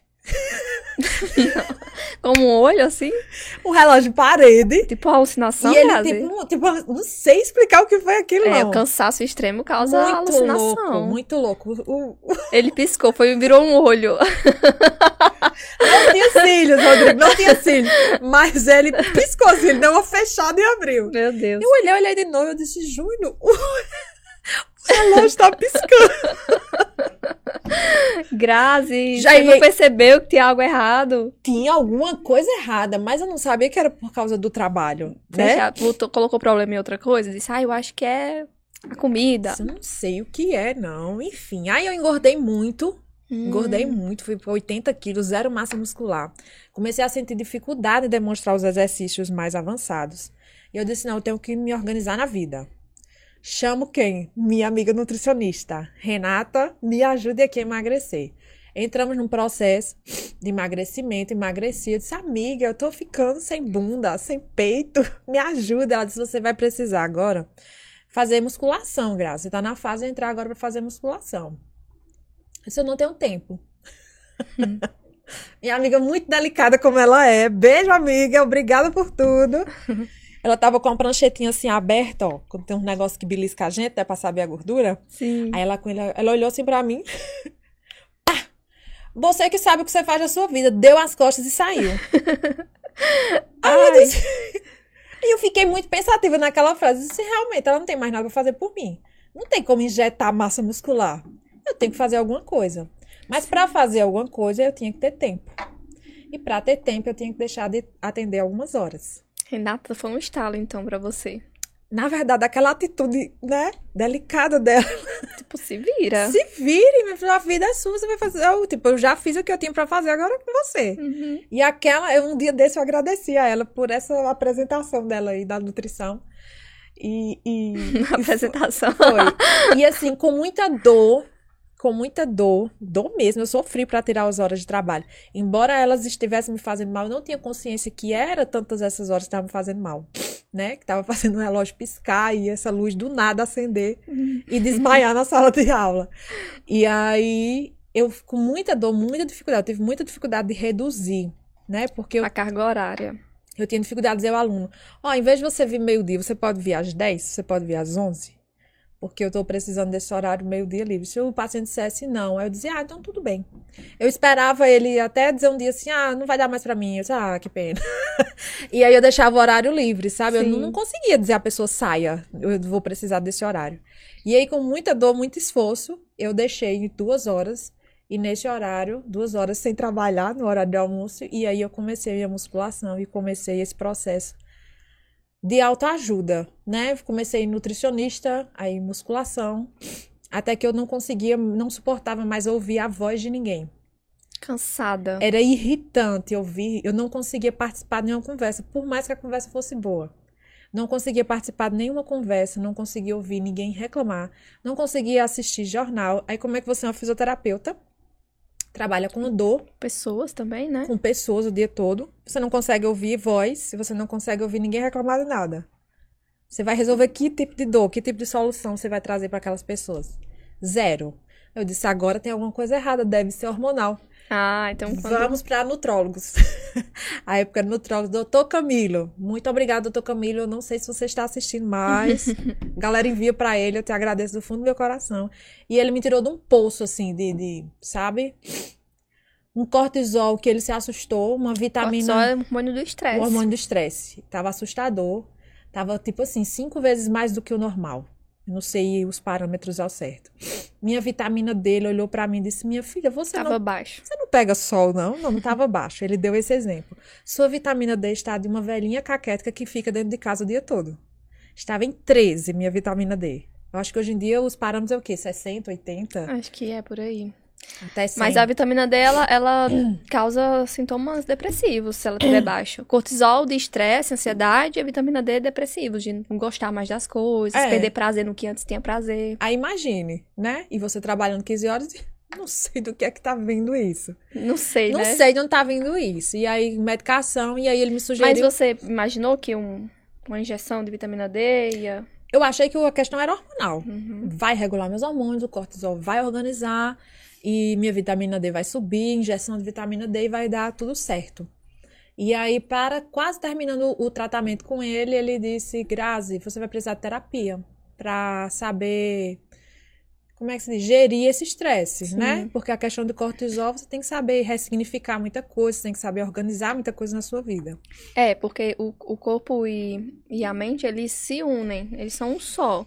Então, se o seu cortisol está alto, provavelmente você está tomando alguma atitude que está deixando ele alto. Então, reduzir ele com medicamento não vai fazer com que ele pare de subir, né? Uhum. Então, você organiza ali com a, com a medicação, mas precisa saber o que, qual é o causador daquilo. E o causador não é outro hormônio, provavelmente é uma atitude que você está tomando. É. E se for hormonal, às vezes o, o próprio médico também ele sabe identificar isso e ele vai te dizer. Como ele encaminhou você para terapia, ele deve ter percebido dentro ali dos seus parâmetros hormonais que não era uma doença, por exemplo, se instalando. Uhum. Era uma doença, né, a burnout, mas não uma doença química que poderia ser tratada quimicamente.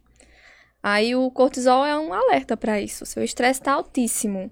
O que que você faz? Ver o que te causa estresse e ver como lida com isso melhor. Aí É. um processo de terapia para isso funciona muito bem, porque na terapia você aprender a sofrer, aprender a desistir também, É, aprender a dizer não, que é necessário. que é necessário, aprender essas coisas assim, que, pelo que você tá me falando agora, né, que parecem que foram necessárias pro seu processo. básica da vida, né? E aí ele perguntou sobre. Ele, muito experiente, né? Perguntou sobre a profissão. O que é que você acha da, minha profiss... da sua profissão e tal? Eu comecei a falar. Ele disse: não precisa continuar. Hum. Eu, eu vejo seus olhos brilhando quando você fala da sua profissão. Não é da sua profissão a questão. O problema não é a profissão. O que é, qual o hobby que você tem pra se distrair? Eu disse: eu só faço trabalhar. Hum. Aí ele disse: você vai ter que achar um hobby. Eu disse: hobby? Não sei achar um hobby, não. Já sei, vou fazer terapia para achar um hobby. vou fazer terapia para achar um hobby. Porque já que eu não consigo encontrar, a terapeuta vai ter que achar. Vai me ajudar. Não, ela vai ter que achar. Ah, ela vai eu ter que achar. Já cheguei lá dizendo: vim fazer 10 sessões. Ixi, já deu tratamento. Já dei, joguei as cartas mesa. Ó, vim fazer 10 sessões, eu quero achar um, um hobby. É isso. Você tem.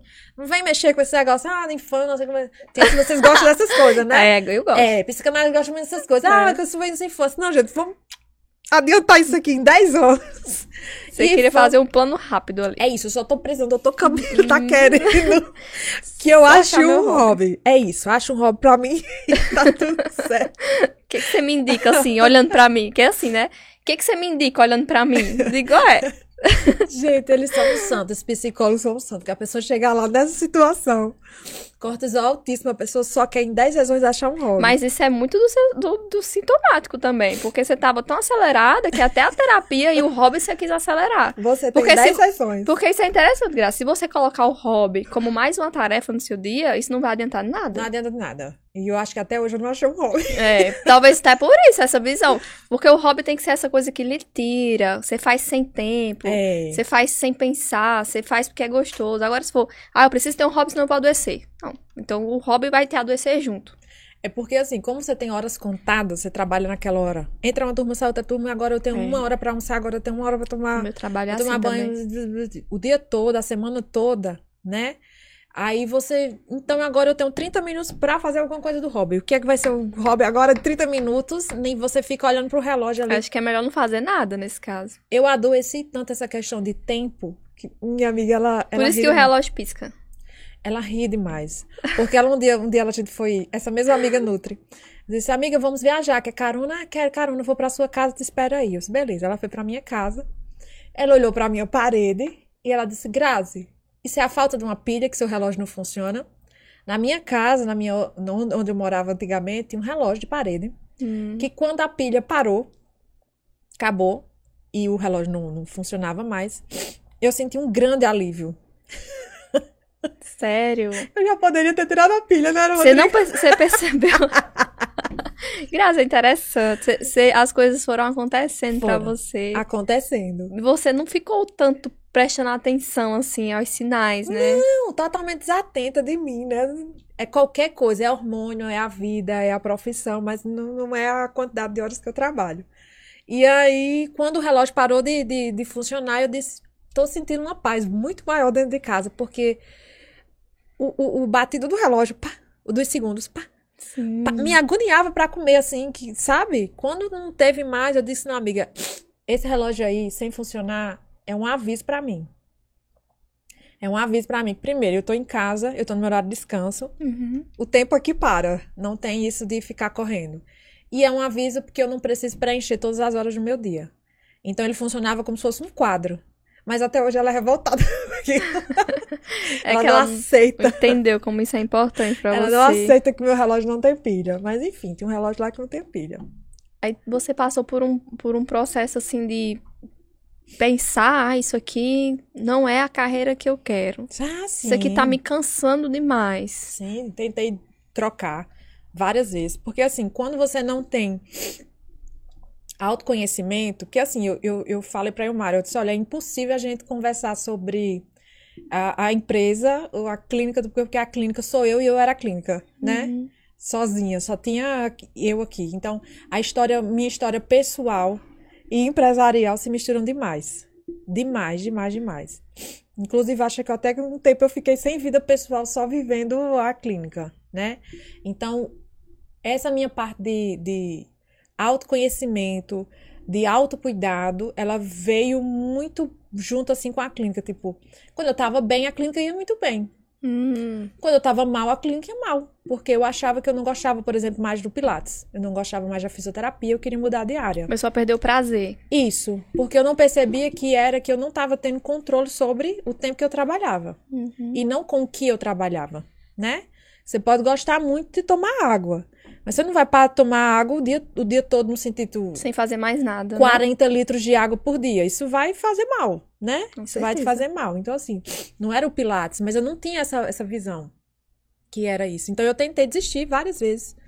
Tentei fazer outros cursos, fiz muitos cursos. Fez o que ainda? Meu Deus, deixa eu ver se eu lembro. Eu fiz curso de. Como é aquele negócio de jurídico? Pra você dizer se a pessoa realmente ela adoeceu do, do trabalho. Ai, me ajuda, Rodrigo. Perito judicial. Hum, Eu fiz. É, fiz outra coisinha nada a ver. em fisioterapia tem a parte de perito judicial. O juiz te convida, ou o advogado de uma das partes te convida para você avaliar o cliente e dizer se realmente aquele adoecimento dele pode ter sido trabalho ou não. E eu fiz esse curso, me formei em perito judicial, tentei fazer. questão de aposentadoria era? Eles tentavam a questão de aposentadoria. A minha parte era avaliar Se aquela pessoa para saber se era uma questão trabalhista ou não. Sim. Era só essa a, a sua coisa. Me informei, mas nunca consegui trabalhar com isso. Ninguém te chamou pra trabalhar. Ninguém me chamou para trabalhar e eu também não tive tempo de sair para divulgar. Gisele não tava lá, não. Gisele não estava lá, ela não sabia desse curso. Valeu, Gisele. A gente poderia estar melhor hoje. e aí eu nunca, nunca saí para divulgar isso. Tentei ir para a parte de palmilha, palmilha postural. Como é? Palmilha postural. Você, você faz o curso de podoposturologia, é a postura através do- dos pés, da pisada, né? Hum. E a partir de uma avaliação minuciosa, é linda a área, é linda a área. Inclusive, já tem gente na nossa cidade trabalhando com isso hoje. Sério? Então, Uhum.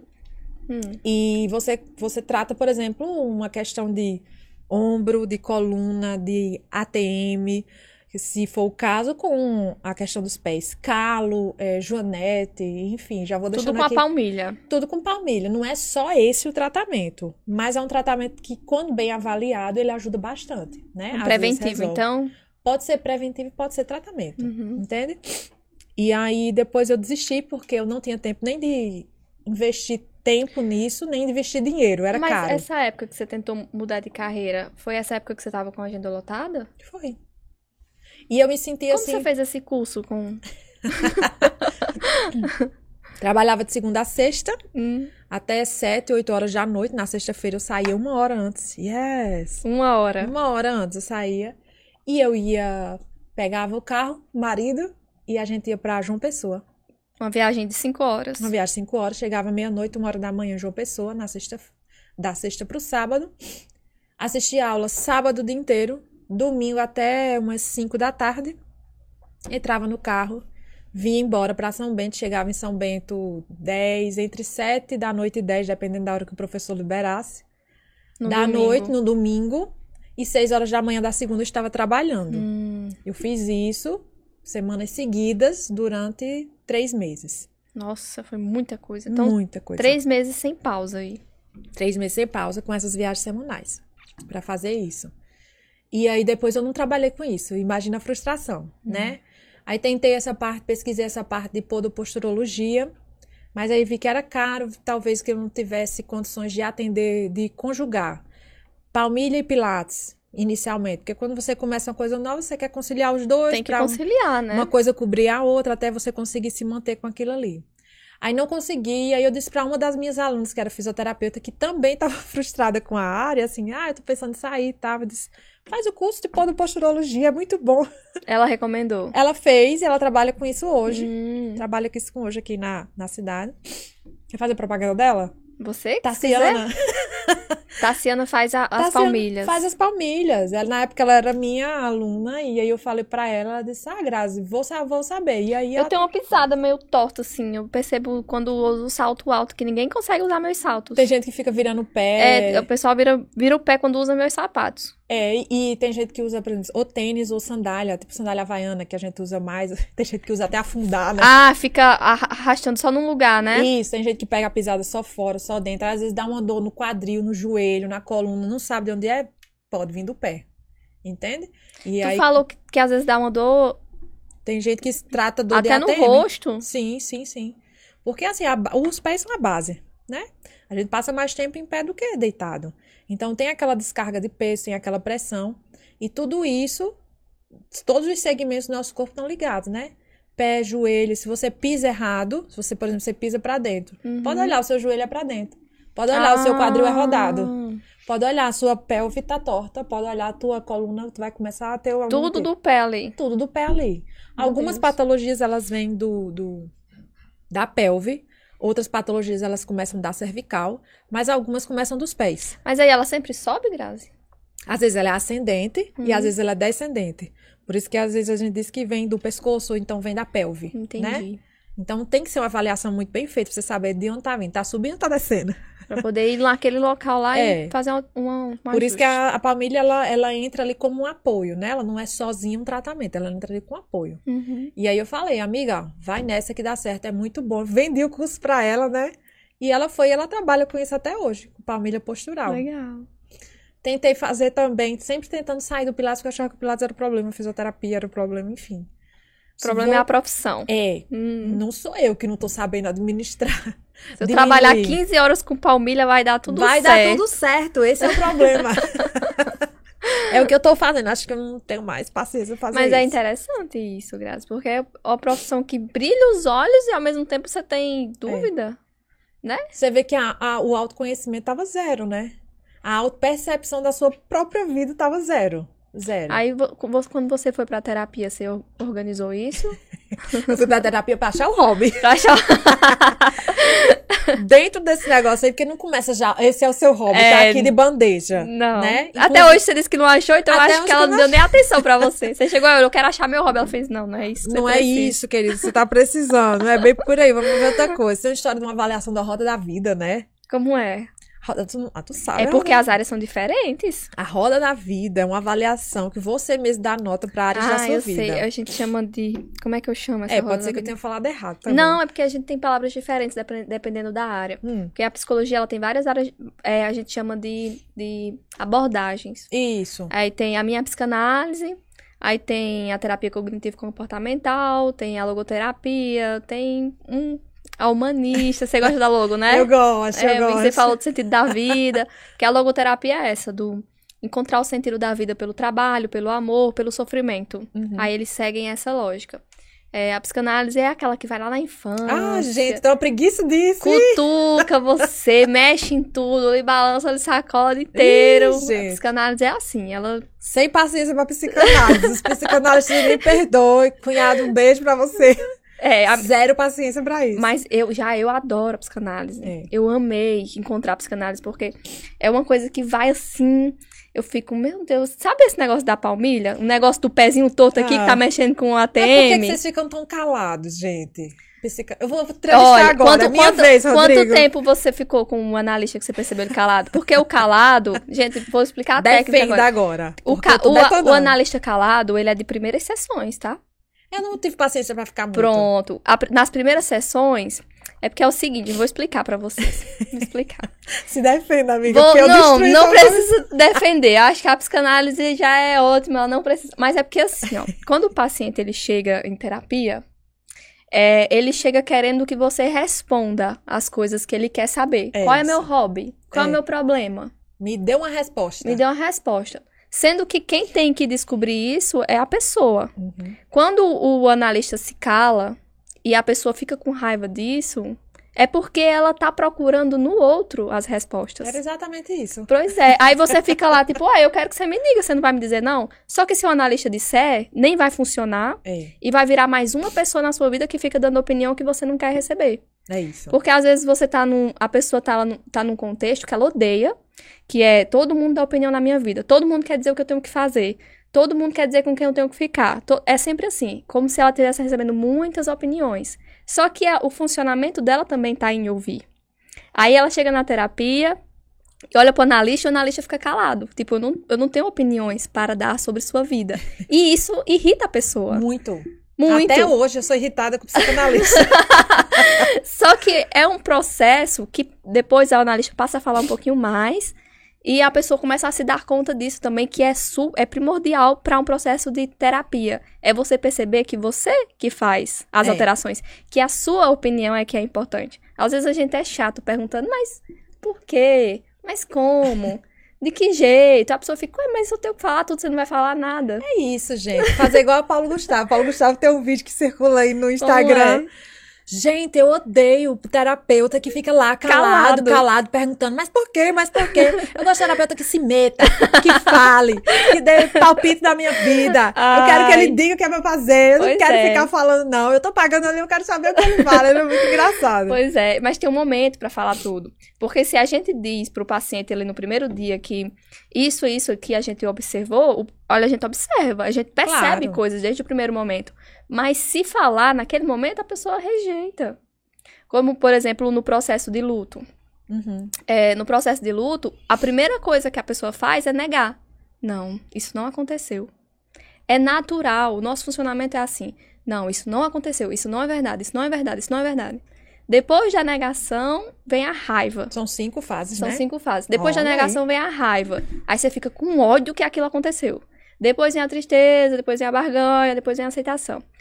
Aí, em qualquer outro processo da vida, você passa por lutos, que as fases elas, elas começam e terminam. Então, quando você percebe que algo tá ruim pra você, que você precisa finalizar um ciclo, você entra na negação. Não. Tem lá o relógio piscando. E você, não, o problema não é o trabalho. Isso é muito interessante porque eu achei que luto a gente só vivia quando algum ente querido morria. Luto a gente vive em qualquer perda. Luto é em qualquer coisa, gente. Seja um relacionamento que terminou, seja um, uma troca de profissão, né? Qualquer coisa, É. você pode viver um luto ali, qualquer coisa. Então, quando, o- quando o paciente chega na clínica, ele, ele, ele tá sempre, assim, no momento de, de perceber algumas coisas que para ele não tá, não tá, tá trazendo sofrimento, não tá funcionando. E esse processo de luto, ele começa em negação. Ah, isso, não, isso não tá acontecendo. Aí ele precisa passar pela negação. A gente não pode dizer, ó, oh, tá acontecendo isso e isso. Que ele vai É. dizer, não, claro que não. E vai embora. Vai embora com raiva. Mas ele tem que passar pela negação e depois, quando ele percebe que é um, mais um passo, o paciente fala e faz: Ah, isso aqui realmente tá acontecendo. Quando ele se dá conta. Aí quando a gente, a gente até diz assim, olha, um ótimo, um, um ótimo passo da terapia é quando você assume que tá mal por alguma coisa. Porque depois disso, aí você vai sentir as outras coisas É. que precisam ser sentidas, precisam ser vividas, precisam ser aceitas, para que as coisas caminhem. Então a gente cala, mas, gente, tudo ali tem uma técnica. O silêncio é uma técnica. Gente, profissão maravilhosa. Gente- Vamos abrir um parênteses. É. Que profissão maravilhosa, Rodrigo. É isso. A pessoa faz o quê? Senta e fica calado. É muito bom. Tem uma frase que eu digo para os meus pacientes: aqui você paga para trabalhar. É. Aqui você paga. Eu, eu não sou a responsável por dar a opinião, o conselho. Não sei dar conselho nenhum. O paciente chega e me diz: me dá um conselho. Eu digo: eu não sei dar conselho. Eu sei fazer outra coisa, eu sei fazer psicanálise. Conselho eu não sei, não. Aí a gente caminha nisso, sabe? É uma, uma responsabilização da pessoa, que ela saber que ela que sabe. Mas eu fiquei em negação então muito tempo, gente. Ah, eu tô Agora que eu tá recebi a explicação. Você ficou em negação um tempo aí. Muito tempo porque eu passei por dois terapeutas e ninguém me dava a resposta que eu queria. Não era o momento ainda. Pelo amor de Deus. Aí o terceiro terapeuta. Aí eu acho que eu fui nessa, tem alguma coisa errada comigo. E aí eu acho que eu- tô. Vai fazer um ano que eu tô em terapia. Já tentei me dar alta. Você tenta... Ai, Eu sou assim, Rodrigo. Eu tento me dar alta. Eu sou assim, eu, hein? Você disse o quê? Tá bom, querida. É o seguinte, eu Terminei. já tô bem. Tem muita coisa já esclarecida na minha vida. Já descobri que eu amo Pilates, amo fisioterapia. Vou só organizar aqui agora. Tchau. É isso. Inclusive, hoje eu trabalho só oito horas por dia. Sete, oito horas por dia. Ah, tô bem, Rodrigo. Melhorou. Tô bem. eu Diminuí aí pela metade. Você já tá comercial já, no horário comercial, né? Já tô bem. Vamos começar esse processo de alta, porque eu já tô bem. Claro, eles fazem essa cara. assim, Foca na cara dela agora, Rodrigo, por Direto, favor. assim. Você agora, o, o, o diretor desse programa. Essa cara que, que sabe Gente, A gente tudo. fica tipo, uhum. É, essa cara de um. E aí eu não consegui ainda entrar na minha alta, mas é isso. Ele não deu alta, né? Não, não, eu É. também não vou sair, né? Eu demorei, batalhei muito pra estar aqui um ano. Ainda bem, que bom. E aí é isso. Ainda bem que você não saiu. Porque se ele, se ele disse, né, tipo, como é que é lá no Pilates? Se alguém disser, não, Grazi, Não, não preciso fazer os 10 exercícios, as 10 repetições, não. Três já dá pra mim. Eu acho que é isso, dá um nervoso, então eu respeito muito. Então, quando você achar que eu tô bem pra ter alta, eu vou ter alta, né?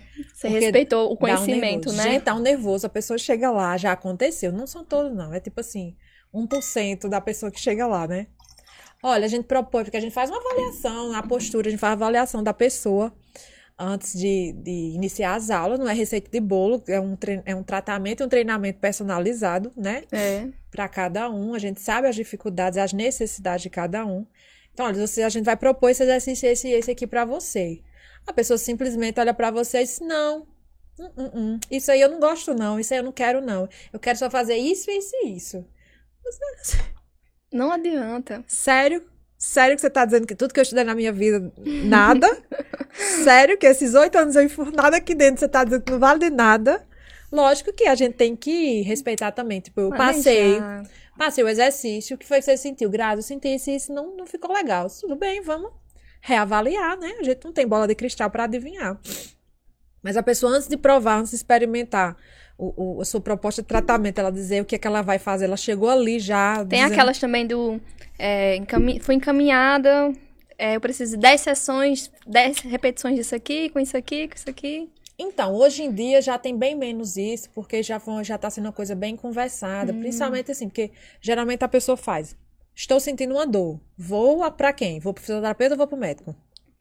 Normalmente, Normalmente vai pro médico. normalmente vai pro médico. Antigamente, O médico médicos- direciona. antigamente os médicos diziam, olha, você vai fazer isso, isso e isso, 10 sessões e volte aqui.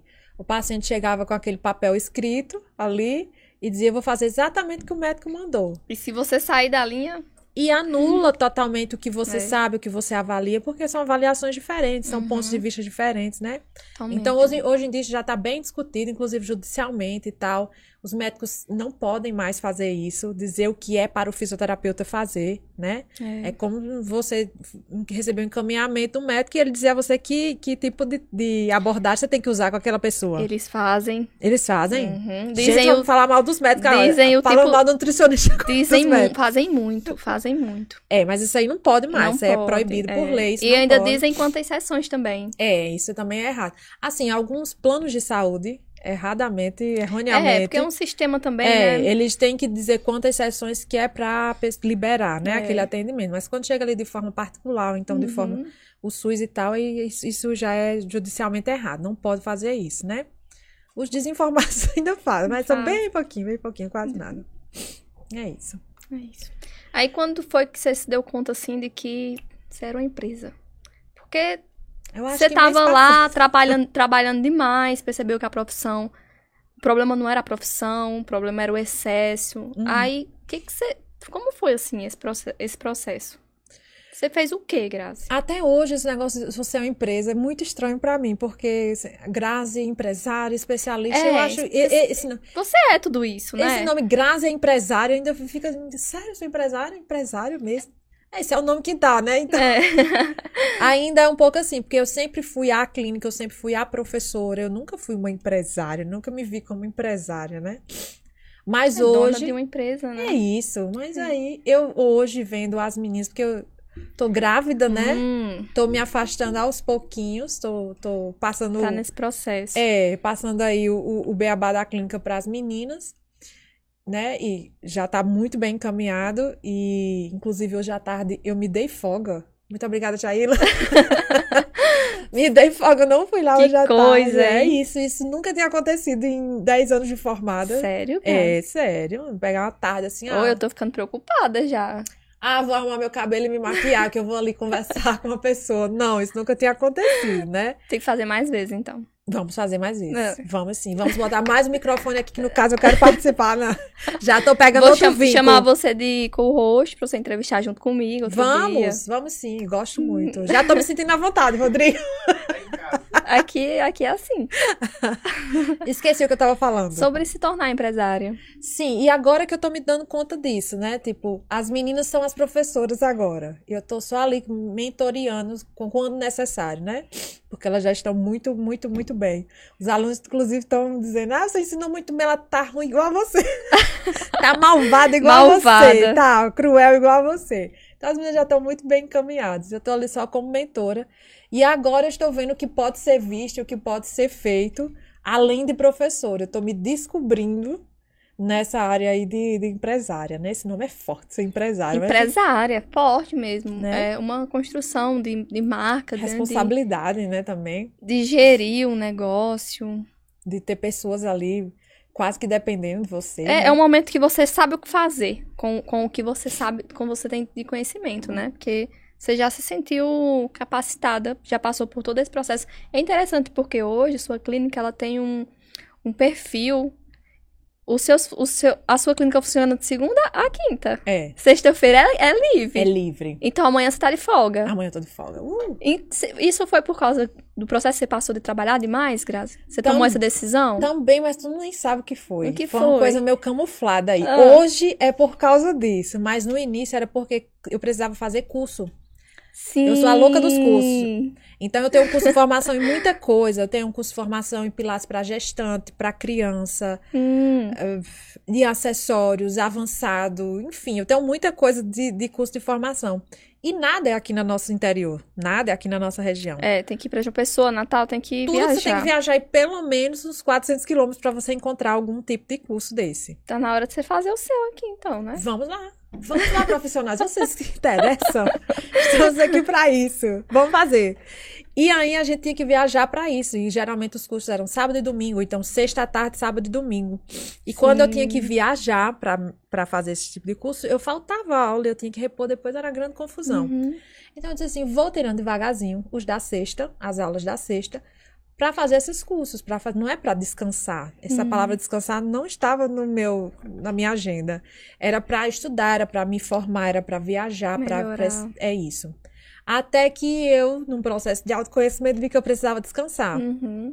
Deixei a sexta-feira livre. também, né? É, e tive uma recaída. Peguei os cursos que eu estava fazendo, curso de formação em LPF, em pós-parto, abri já aula só de alongamento, uma turma de alongamento. Um dia que eu vou colocar de segunda a quinta não vai dar certo. Vamos colocar na sexta, na sexta não tá fazendo nada, porque lazer é nada. Hum. Lazer era nada. Essa é a parte boa, é não ser nada. Lazer era nada. Então, nada, vamos preencher esse horário, vamos ser produtivo, né? E aí, joguei tudo pra sexta-feira. Comecei a crise do negócio que pisca de novo, entrei na terapia de novo, vou retirando os horários da sexta de novo. Entende? A gente tem essas recaídas. Mas que bom que dessa vez você percebeu que eram os horários, É, né? Tá vendo? Já foi mais rápido. é, amiga, mas é difícil o processo. O processo É todo é difícil. muito difícil. É sim, É. é um luto. É. Grazi, tem uma coisa também que eu vejo na sua clínica. Hum. O- Todas as. Todas não, porque eu cheguei lá agora, né? Então tem eu. Mas eu percebo que a maioria dos seus alunos Hum. estão lá há oito anos. Que, a ép- que é ao mesmo tempo que a clínica existe. É. Como é que você fideliza um cliente? Desde o primeiro momento que você tá lá, acabou de fazer seu negócio funcionar, até hoje, oito anos depois. Ninguém quis se dar alta, não. Já teve, tem muita gente, né, que entra e sai. Às vezes as pessoas entram, não se identificam e tudo bem com isso, né? Mas aí você fideliza oito anos. Como é que você faz isso? Você Eu- aprendeu? Eu nem sei como é que eu faço isso, não. Nem sei, eu acho que é aqueles que gostam mesmo. Não, brincadeira, eu nunca estudei pra fidelizar ninguém, né? Eu Mas você percebe algo que você faz? Eu acho que eu sou muito. Eu gosto muito de observar Hum. a reação do outro, né? Então, assim, você passou uma linha de tratamento ali, passou um exercício, passou alguma sequência. O seu aluno fez alguma. Te deu alguma dica ali na linguagem corporal dele que aquilo não tá bom. Eu rapidamente eu pergunto: Ah, o então que você foi? presta atenção no, Muito. na Presta- percepção do cliente. É. Eu, tenho, eu, eu meio que mimo meus pacientes. Hum. São mimados, vocês têm que admitir, vocês são mimados. e, e todo mundo me chama carinhosamente de Tia Grazi, né? Tia Grazi, como professora de, Como de primário, professora. né? Tia Grazi, tem todo aquele cuidado, aquele, e aí, tá doendo, quer um paninho, bota um paninho. Tem, tem muitos paninhos lá na clínica, você viu, né? Pra não doer a mão, pra não doer o joelho, pra Tem não doer isso. Tem, aquilo ali é mimo, aquilo ali é Ah, cuidado. não precisava não daquilo ali. Não, aquilo ali a gente faz calo mesmo na mão sem aquilo ali. Ah. É. Uso muito. Né? Usa muito para não doer o joelho. Ah, tá doendo aqui. Então vamos fazer assim para não doer. Então, então assim, é muita questão de você observar, observar a reação do outro, né? Você tem um feedback ali uma linguagem corporal ali do Sim. outro. Mas por que você não gosta desse? Ah, eu não gosto desse porque dói aqui, aqui, aqui. Tá, essa dor e essa dor a gente já esperava, mas essa dor aqui a gente não esperava, então vamos trocar. E esse exercício aqui, que vai te ajudar da mesma forma, tá mais confortável? Tá. Então, assim, a gente consegue associar. Nossa, é importantíssimo. É. Você tem que conseguir associar o que o seu paciente quer e o que ele precisa, Hum, né? Nem sempre, ou a maioria das vezes, do que o que ele tá precisando, o tipo de exercício de terapia ali, de tratamento que ele tá precisando, é o que ele vai sentir mais dificuldade, né? na verdade, é o, é o oposto, né? Tipo, o que a gente mais precisa fazer de exercício é o pior que tem. É o pior que tem. Por exemplo, você tá ali com alguma tipo de patologia, algum tipo de doença que você vai precisar o fortalecer meu é glúteo. abdômen. Pronto, vai precisar fortalecer abdômen, certo?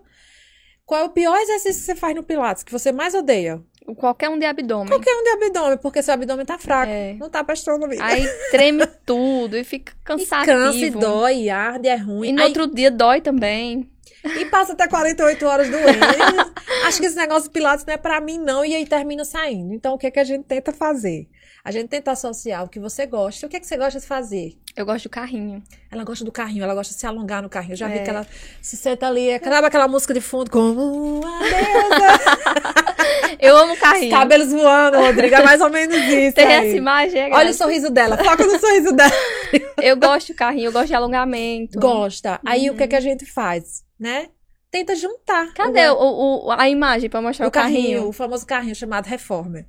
Então a gente tenta juntar a sua aula, um pouco de alongamento, que, é Que o que você gosto. gosta, com um pouco de abdômen, que é o que você precisa. Põe na foto, Rodrigo.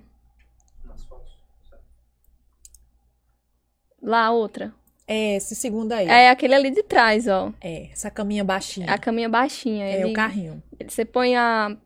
Tem vários jeitos, né, Graça? Vários. Esse Mas esse se carrinho é muito de, de alongamento. Eu adoro ele. Todos Quando eles. eu chego na aula perguntando, tem, tem carrinho hoje? Carrinho hoje. Inclusive, é o único aparelho com o seu nome. É carinhosamente, os aparelhos também são mimados. Ah, Eles têm um número carinhoso de carrinho, mas assim, não é carrinho em nenhuma parte do mundo, isso é carrinho. é o que, Graça? isso é reformer. Reformer. Reformer, é. Tem um Cadillac Reformer. Ah, esse daqui, esse daqui foi o que você desmaiou segurando. Esse aqui foi o do Paulo Deus. Ui, derrubando aqui. Segurei lá e vim escorregando aqui. Foi aqui, ó. Cheguei no chão, não tinha mais nada o que fazer. Eu disse, tá tudo bem, Tá. tá tudo bem. E eu vim só vim mesmo só. ver se tava bem ah, fixo aqui. Como é o nome desse? A cama? É a cama, a é? cama é, a gente chama carinhosamente de cama, mas Hum. ela é Cadillac. O nome daquele carrão antigo. É o Cadillac. Cadillac. Cadillac e carrinho, é tudo carro, como assim? Cadillac Reforma. Você fixou nessa história do carrinho, não sei porquê. Foi. Fixou nesse negócio de carrinho. Não existe carrinho, é reforma. Carrinho é só para os íntimos. Nós, Entendi. É, ali, quem gosta. É só pra quem mimando. gosta. É isso. Uhum. Então a gente tenta fazer isso. A gente Eu tenta- gosto da corda ali também, porque eu vejo. Eu já tinha visto ela, só que em, em parques, lá em Brasília, quando eu morava, O slackline. que você amava a É. cordinha de uma árvore em outra e a galera ficava ali passeando. Essa parte aí é a parte do neopilates. Ele junta pilates, exercícios circenses, né? E essa parte de bases instáveis. Hum, Porque foi feito um estudo e viu que quanto mais instável a base que você faz o exercício, mais fibras você você aciona, né? Uma coisa, por exemplo, você fazer um agachamento com os pés no chão.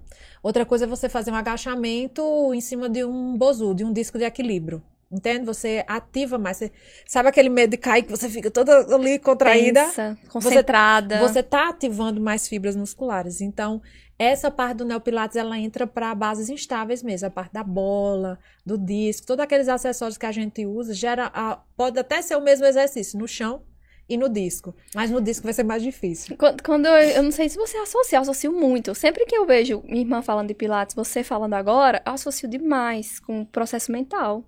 Tem também. Tem, nossa, é, é muito parecido. Por isso que a gente diz que corpo é tão parecido com mente. Quanto mais eu vejo alguém falando de corpo, mais eu percebo como tem a ver. Esse negócio de bases instáveis me fez pensar em momentos que você tá com dificuldade, momentos que você tá de crise. Hum, E como isso é uma alavanca, assim, na vida. Sempre que você passa por mudar um a chavinha, né? Muda a chavinha, muda, muda muita coisa. Se você não, se você fica ali num lugar instável pra você, você vai procurando o que tá alguma acontecendo, o que, providência, que né? tá acontecendo. Se tá confortável, não, você deixa e às vezes passa o resto da vida ali.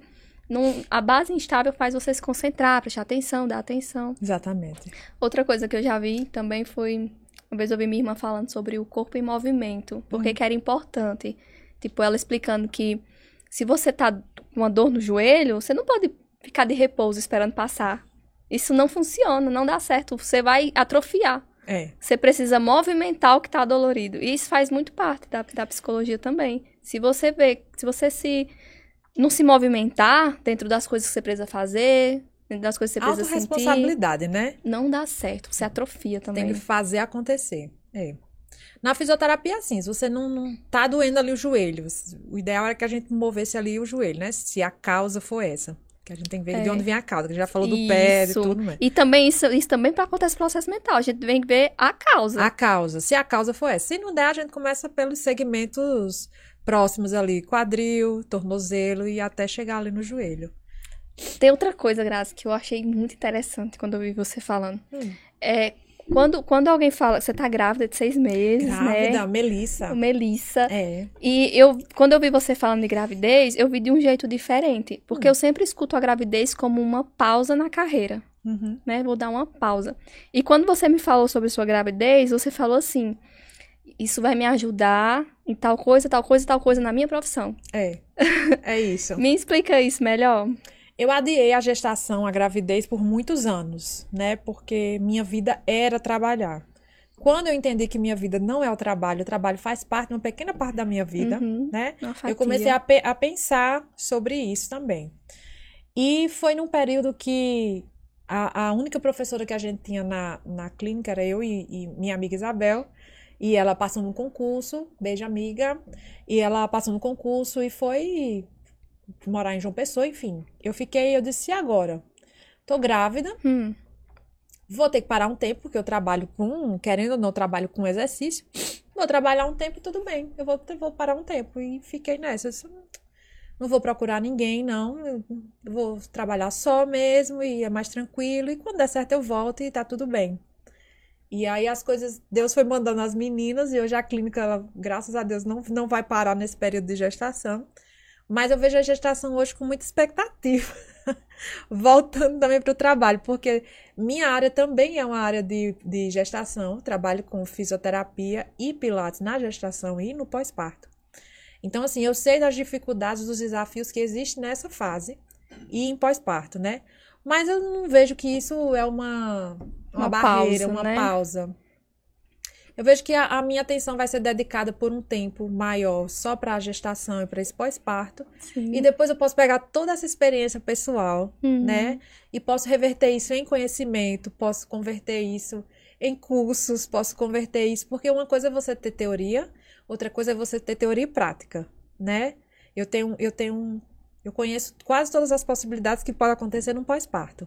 Uhum. Mas quando você vive, talvez você ressignifique muito alguma coisa e você saiba ajudar de uma forma diferente suas pacientes. Dá, dá pra ver que você tem esse perfil. Quando você fala, eu vejo. Você tem, você sente que tem que passar, tem que sentir. Porque você falou isso pras meninas, né? Uhum. Faça o exercício pra você saber como você é. saber o que é. Então é como se você tivesse visto a gravidez como, ah, agora eu vou saber como as minhas clientes se sentem, Isso. né? isso. E você valorizou muito isso.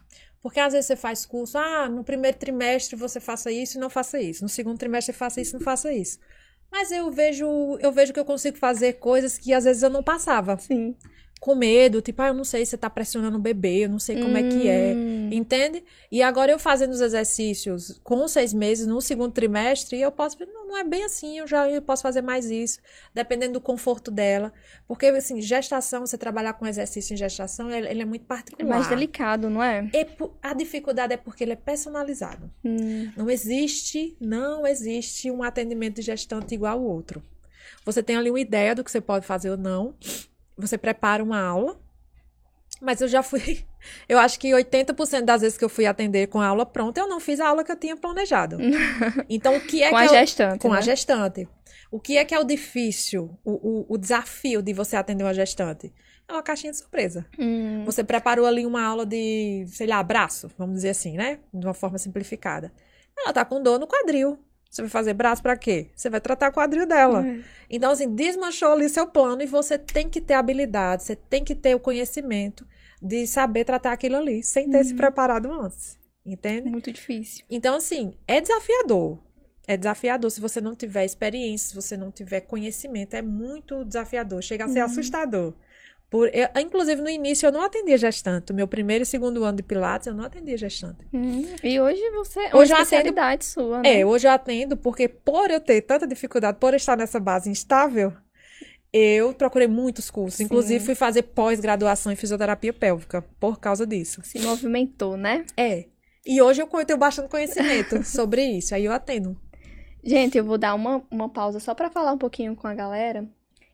Aproveita aí que você tá assistindo a gente, se inscreve, curte, comenta, deixa a gente saber que você tá gostando. Se você tem alguma sugestão, manda pra gente também. Mas se inscreve no canal, clica aí no. Onde é que fica o botão, Rodrigo? É embaixo, né? Inscrever-se ali embaixo. Bem íntima. É, se inscreve. Ativa o sininho também pra você receber notificação de quando mais vídeos aparecerem. Esse programa acontece semanalmente e a gente vai estar sempre por aqui pra você acompanhar, tá? E eu tenho mais uma pergunta, Grazi, Passa.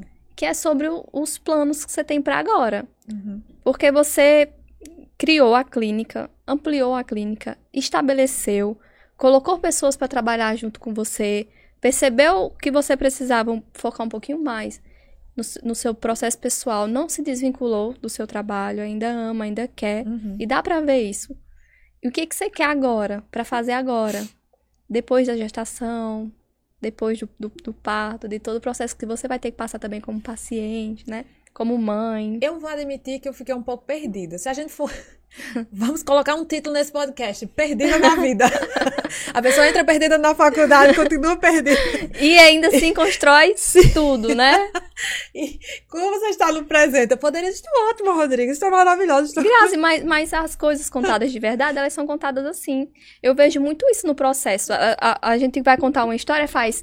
A sorte foi que aconteceu isso. Aham. Aí você percebe que uma coisa se encaixou muito em outra, que deu muito certo com essa, que apareceu fulano. Tipo, Renata fechando a prancheta na sua frente. São episódios assim que, que causam modificações que não é, não é esperado, é a vida acontecendo mesmo. Se a gente conta uma história bonita, dá pra contar, dá pra contar essa sua história aí, sem tirando essas, esses perrengues e fica fantástico, porque olha o que você construiu, né? É. Olha o que você construiu. É. Mas aí quando você conta o perrengue, você conta assim mesmo. Tava perdido em tal dia, tava difícil nesse, quis desistir nesse outro, e não é assim.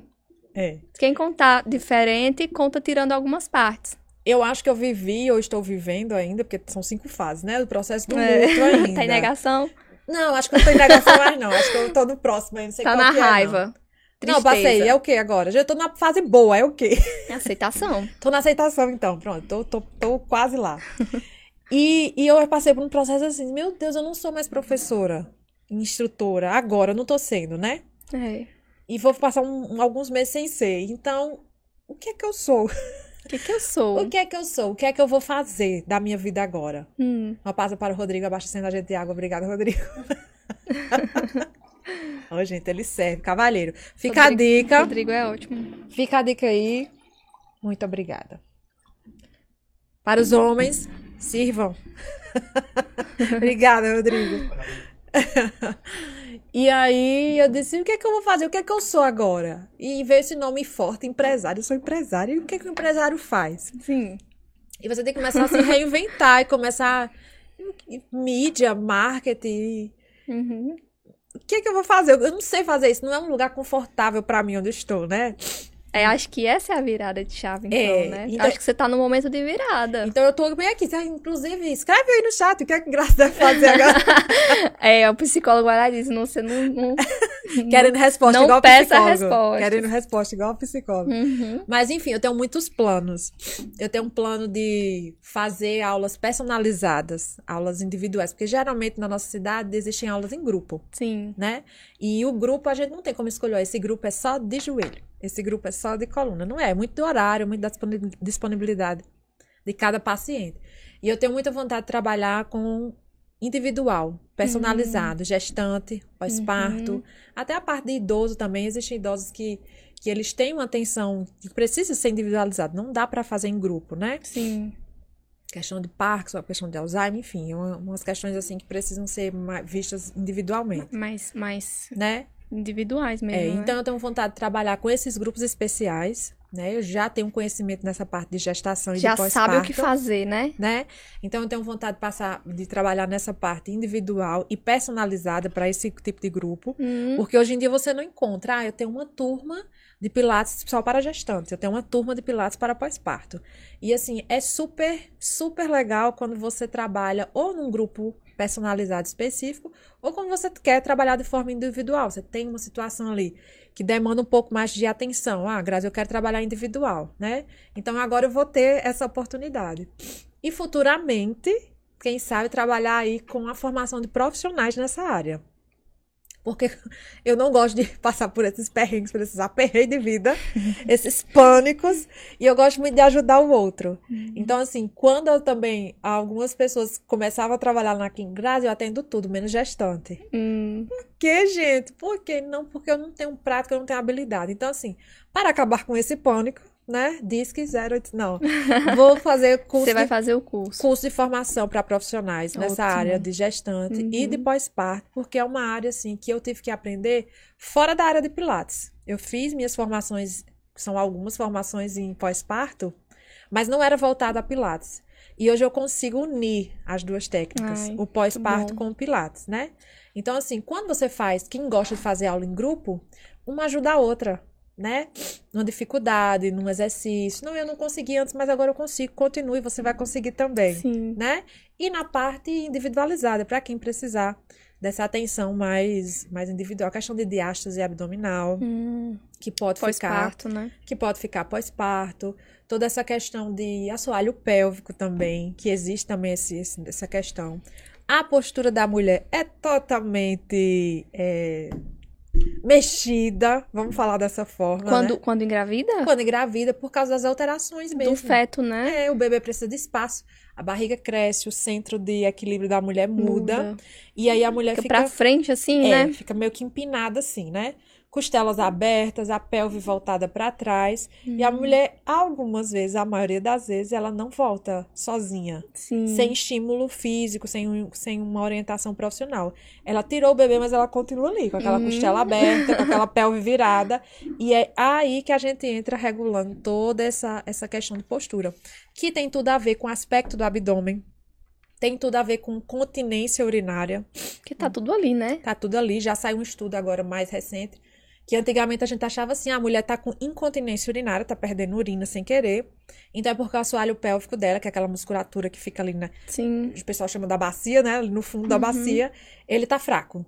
Hoje em dia já se sabe, já fizeram um estudo que a musculatura compararam dois grupos. Um grupo que tinha continência, que conseguia segurar a urina, e um, um grupo que tinha incontinência, que não Hum. segurava a urina. Compararam a força, fizeram a avaliação da força do assoalho pélvico dos dois grupos e viram que era Não praticamente a mesma. Qual era a diferença? A postura. A postura? A postura. Algumas mulheres tinham uma postura que favorecia aquela parte da incontinência urinária. Ah, mulher. Então, faz, assim, faz muito sentido. Faz muito sentido. Então, assim, quem é que pode me dizer se é do, da força do assoalho pélvico ou se é da postura? Fisioterapeuta, né? Especializada em fisioterapia pélvica. Sou eu. então, assim, Eu. trabalhando de forma personalizada, você pode levar para dentro de uma sala, um consultório, avaliar um assoalho pélvico. Hum, E dali você vê. Vai ser tratamento de consultório, aqui na salinha fechada, vamos fazer exercícios pélvicos, ou a gente vai tratar postura e vamos lá para a sala do Pilates e a gente vai fazer lá. Entende? uhum. Então, hoje a gente tem essas opções. Eu- Minha, minha incontinência urinária, esse pós-parto, o que foi que aconteceu? Eu sou jovem, o que foi que aconteceu? É da postura ou do assoalho? Hum, A gente tem como tratar os dois, é. né? Avalia e, e vai na, na, na coisa que tá É, acontecendo. E até né? hoje não existe, assim, um curso de formação que veja, veja essas áreas se unindo. Será que seu- o seu vai sair então disso? então, a gente vai começar atendendo, Hum. né? Hashtag me liga. Fevereiro estamos de volta. Então você vai. Você, você então vai seguir um pouco essa vibe de professora, de ensinar. Só que agora não para os seus alunos, mas para profissionais da área, né? Alunos, né? Mais, um, mais nichado. Sim. né, nesse, nessa parte de gestação, de pós-parto, enfim, e também de formação profissional, né, Uhum. que eu vejo que é uma necessidade que existe, é uma agonia que precisa ser sanada, Oh, meu Deus, tão Ai, os lindas. comentários. Ei, Rodrigo, na hora a gente já quer olhar, Ó, né? minha mãe, gente. Olha, olha, olha ali, ó. Ó, a psicanalista. 10. Ela queria 10. Como assim, queria 10? A gente falou da nota 8, que era média Ah, tá aí, tá explicado. 8. Ela queria 10. Ela queria 10. Eu sou dessas que é mimada. A Jordânia é muito mimada. A Jaila ali, ó, dando palminha, que elas já falaram dela aqui. Incrível. Tia Jari, meu amor, feliz aniversário. Feliz aniversário. A Jari foi a minha primeira paciente. E tá. Primeira, tá aqui até hoje, Não, olha- graças olha a. Deus. Gilvanete, minha loira do Tchan. É, Gilvanete é vulgo loira do Tchan, viu? Você tem um apelido carinhoso pra cada um, né, Grazi? pra Tenho. cada equipamento, pra cada carrinho, é mimado mesmo. É Ela tá, por mimado. isso que ela tá ali, ó, mimada, sou mimada. É, Ai, muito bom, É então, isso. delícia. lindas. Grazi, amei nossa conversa, você gostou? Muito. Já pedi, inclusive, um terceiro microfone pra quando ver outra pessoa entrevistar É, também. não, eu, vamos fazer isso sim. Vamos, oxe, tenho certeza. Quando a gente chamar alguma, alguém que tem uma área parecida, que você, sabe, É isso. que quiser comentar junto, você vem pra cá, vem pra esse lado aqui da A mesa. pessoa se oferece. Tá acabando de falar que tá curada desse excesso de trabalho e tá querendo. Tá ótimo. É, apareceu mais. Por isso o terapeuta me dá alta. É, É, isso. por isso, vai, por isso. vai, vai- Você já percebeu o que é? Já é um passo, né? já tá no caminho. Psicanalista, quem, quem É, gosta já deles. Tá eu vendo? gosto tá vendo? Eu deles. fui falar, Rodrigo, ela já ficou com raiva. Por isso que a gente fica calado. Estão vendo aqui na prática como é, né? Oh, meu Deus. É Obrigada, Grazi, Que por é isso. participar. Amo o seu trabalho, acho você Muito fantástica. Quando eu cheguei na clínica, eu senti muito bem, com todo mundo que tava lá, fiquei atenta, assim, a você, ao jeito que você ensinava. Tirei um monte de dúvida de umas coisas esquisitas que tinha em mim, né? É, Que você falou, eu, Mara, vou usar você de, de estudo de casa. É, Diga, Grazi, fiz- tirei minhas dúvidas, me senti muito confortável, muito segura do lugar que eu tava. E você passou isso muito bem. Porque também eu tô lá com minha irmã, né? Vi Uhum. o tanto que ela aprende com você, tanto que vocês se dão bem juntas, acho lindo, assim. É um lugar que você encontra o que você quer encontrar ali de fisioterapia, mas você encontra mais que isso, que é o lugar que você se sente confortável, né? Talvez o Pilates possa ser um hobby também, né? Sim, de outras pessoas, de né? outras pessoas, porque eu sinto assim, eu vou porque eu gosto muito. Uhum. Eu sei que eu preciso, mas eu não fico, eu tenho, eu vou porque é uma delícia, é uma delícia. O carrinho, então, Não é um fardo, né? não de jeito nenhum. E se for o dia do carrinho, então chega antes É. da hora. Obrigada, Graça, Que por é isso, participar. que é isso, eu que agradeço, muito obrigada. Primeiro que você é uma profissional espetacular. Gente, eu cheguei aqui, ela foi me apresentando. Essa é a sala de não sei o que, essa é a sala... E você dá conta disso tudo sem trabalhar 15 horas? Como assim? Vamos começar sobre É, isso. eu tenho que. Muita coisa ela Mas tô faz. assim. Profissional espetacular. Esse ambiente aqui é muito profissional, gente. Muito, muito, muito profissional. Parabéns, sucesso. Já, já Obrigada. é, né? Já é, já é sucesso. Tô no caminho. Quem? Estou muito feliz. E a Mara, estou muito feliz participar da clínica do corpo. Oh, meu Deus, muito linda. Não vou chorar porque essa maquiagem não é todo dia que eu faço, certo? Não vou chorar, vocês não vão Isso conseguir. aqui é fantástico, Graça. A- As pessoas que trabalham com a gente gostarem. Isso faz, pelo menos pra mim, no meu dia, faz muita diferença. Eu ouvi uma pessoa uma vez dizer assim, que tem um período da sua vida que você trabalha pra ter, tipo assim, uma, como se fosse uma satisfação financeira. Eu Uhum. quero até aqui. E quando você chega numa certa fase da sua, da sua vida profissional, você quer reconhecimento, reconhecimento do seu trabalho. É como se Sim. fosse, vai além do, do que você Vai além ganha. do financeiro. Vai além do financeiro. Então, ter tudo isso é muito bom, é muito prazeroso. É, É. um reconhecimento profissional muito gratificante. Você me dizer que chega na clínica, e se sente muito bem e que tem prazer em ir, Sim. não é forçado, não é pesado e chega lá, entende? Isso é muito bom. E é o que eu tento passar para as meninas, é o que eu Uhum. tento passar para os alunos, né? E eu quero agradecer, agradecer demais por estar aqui, por mostrar tudo isso. Nos perdoe o tempo, eu gosto de...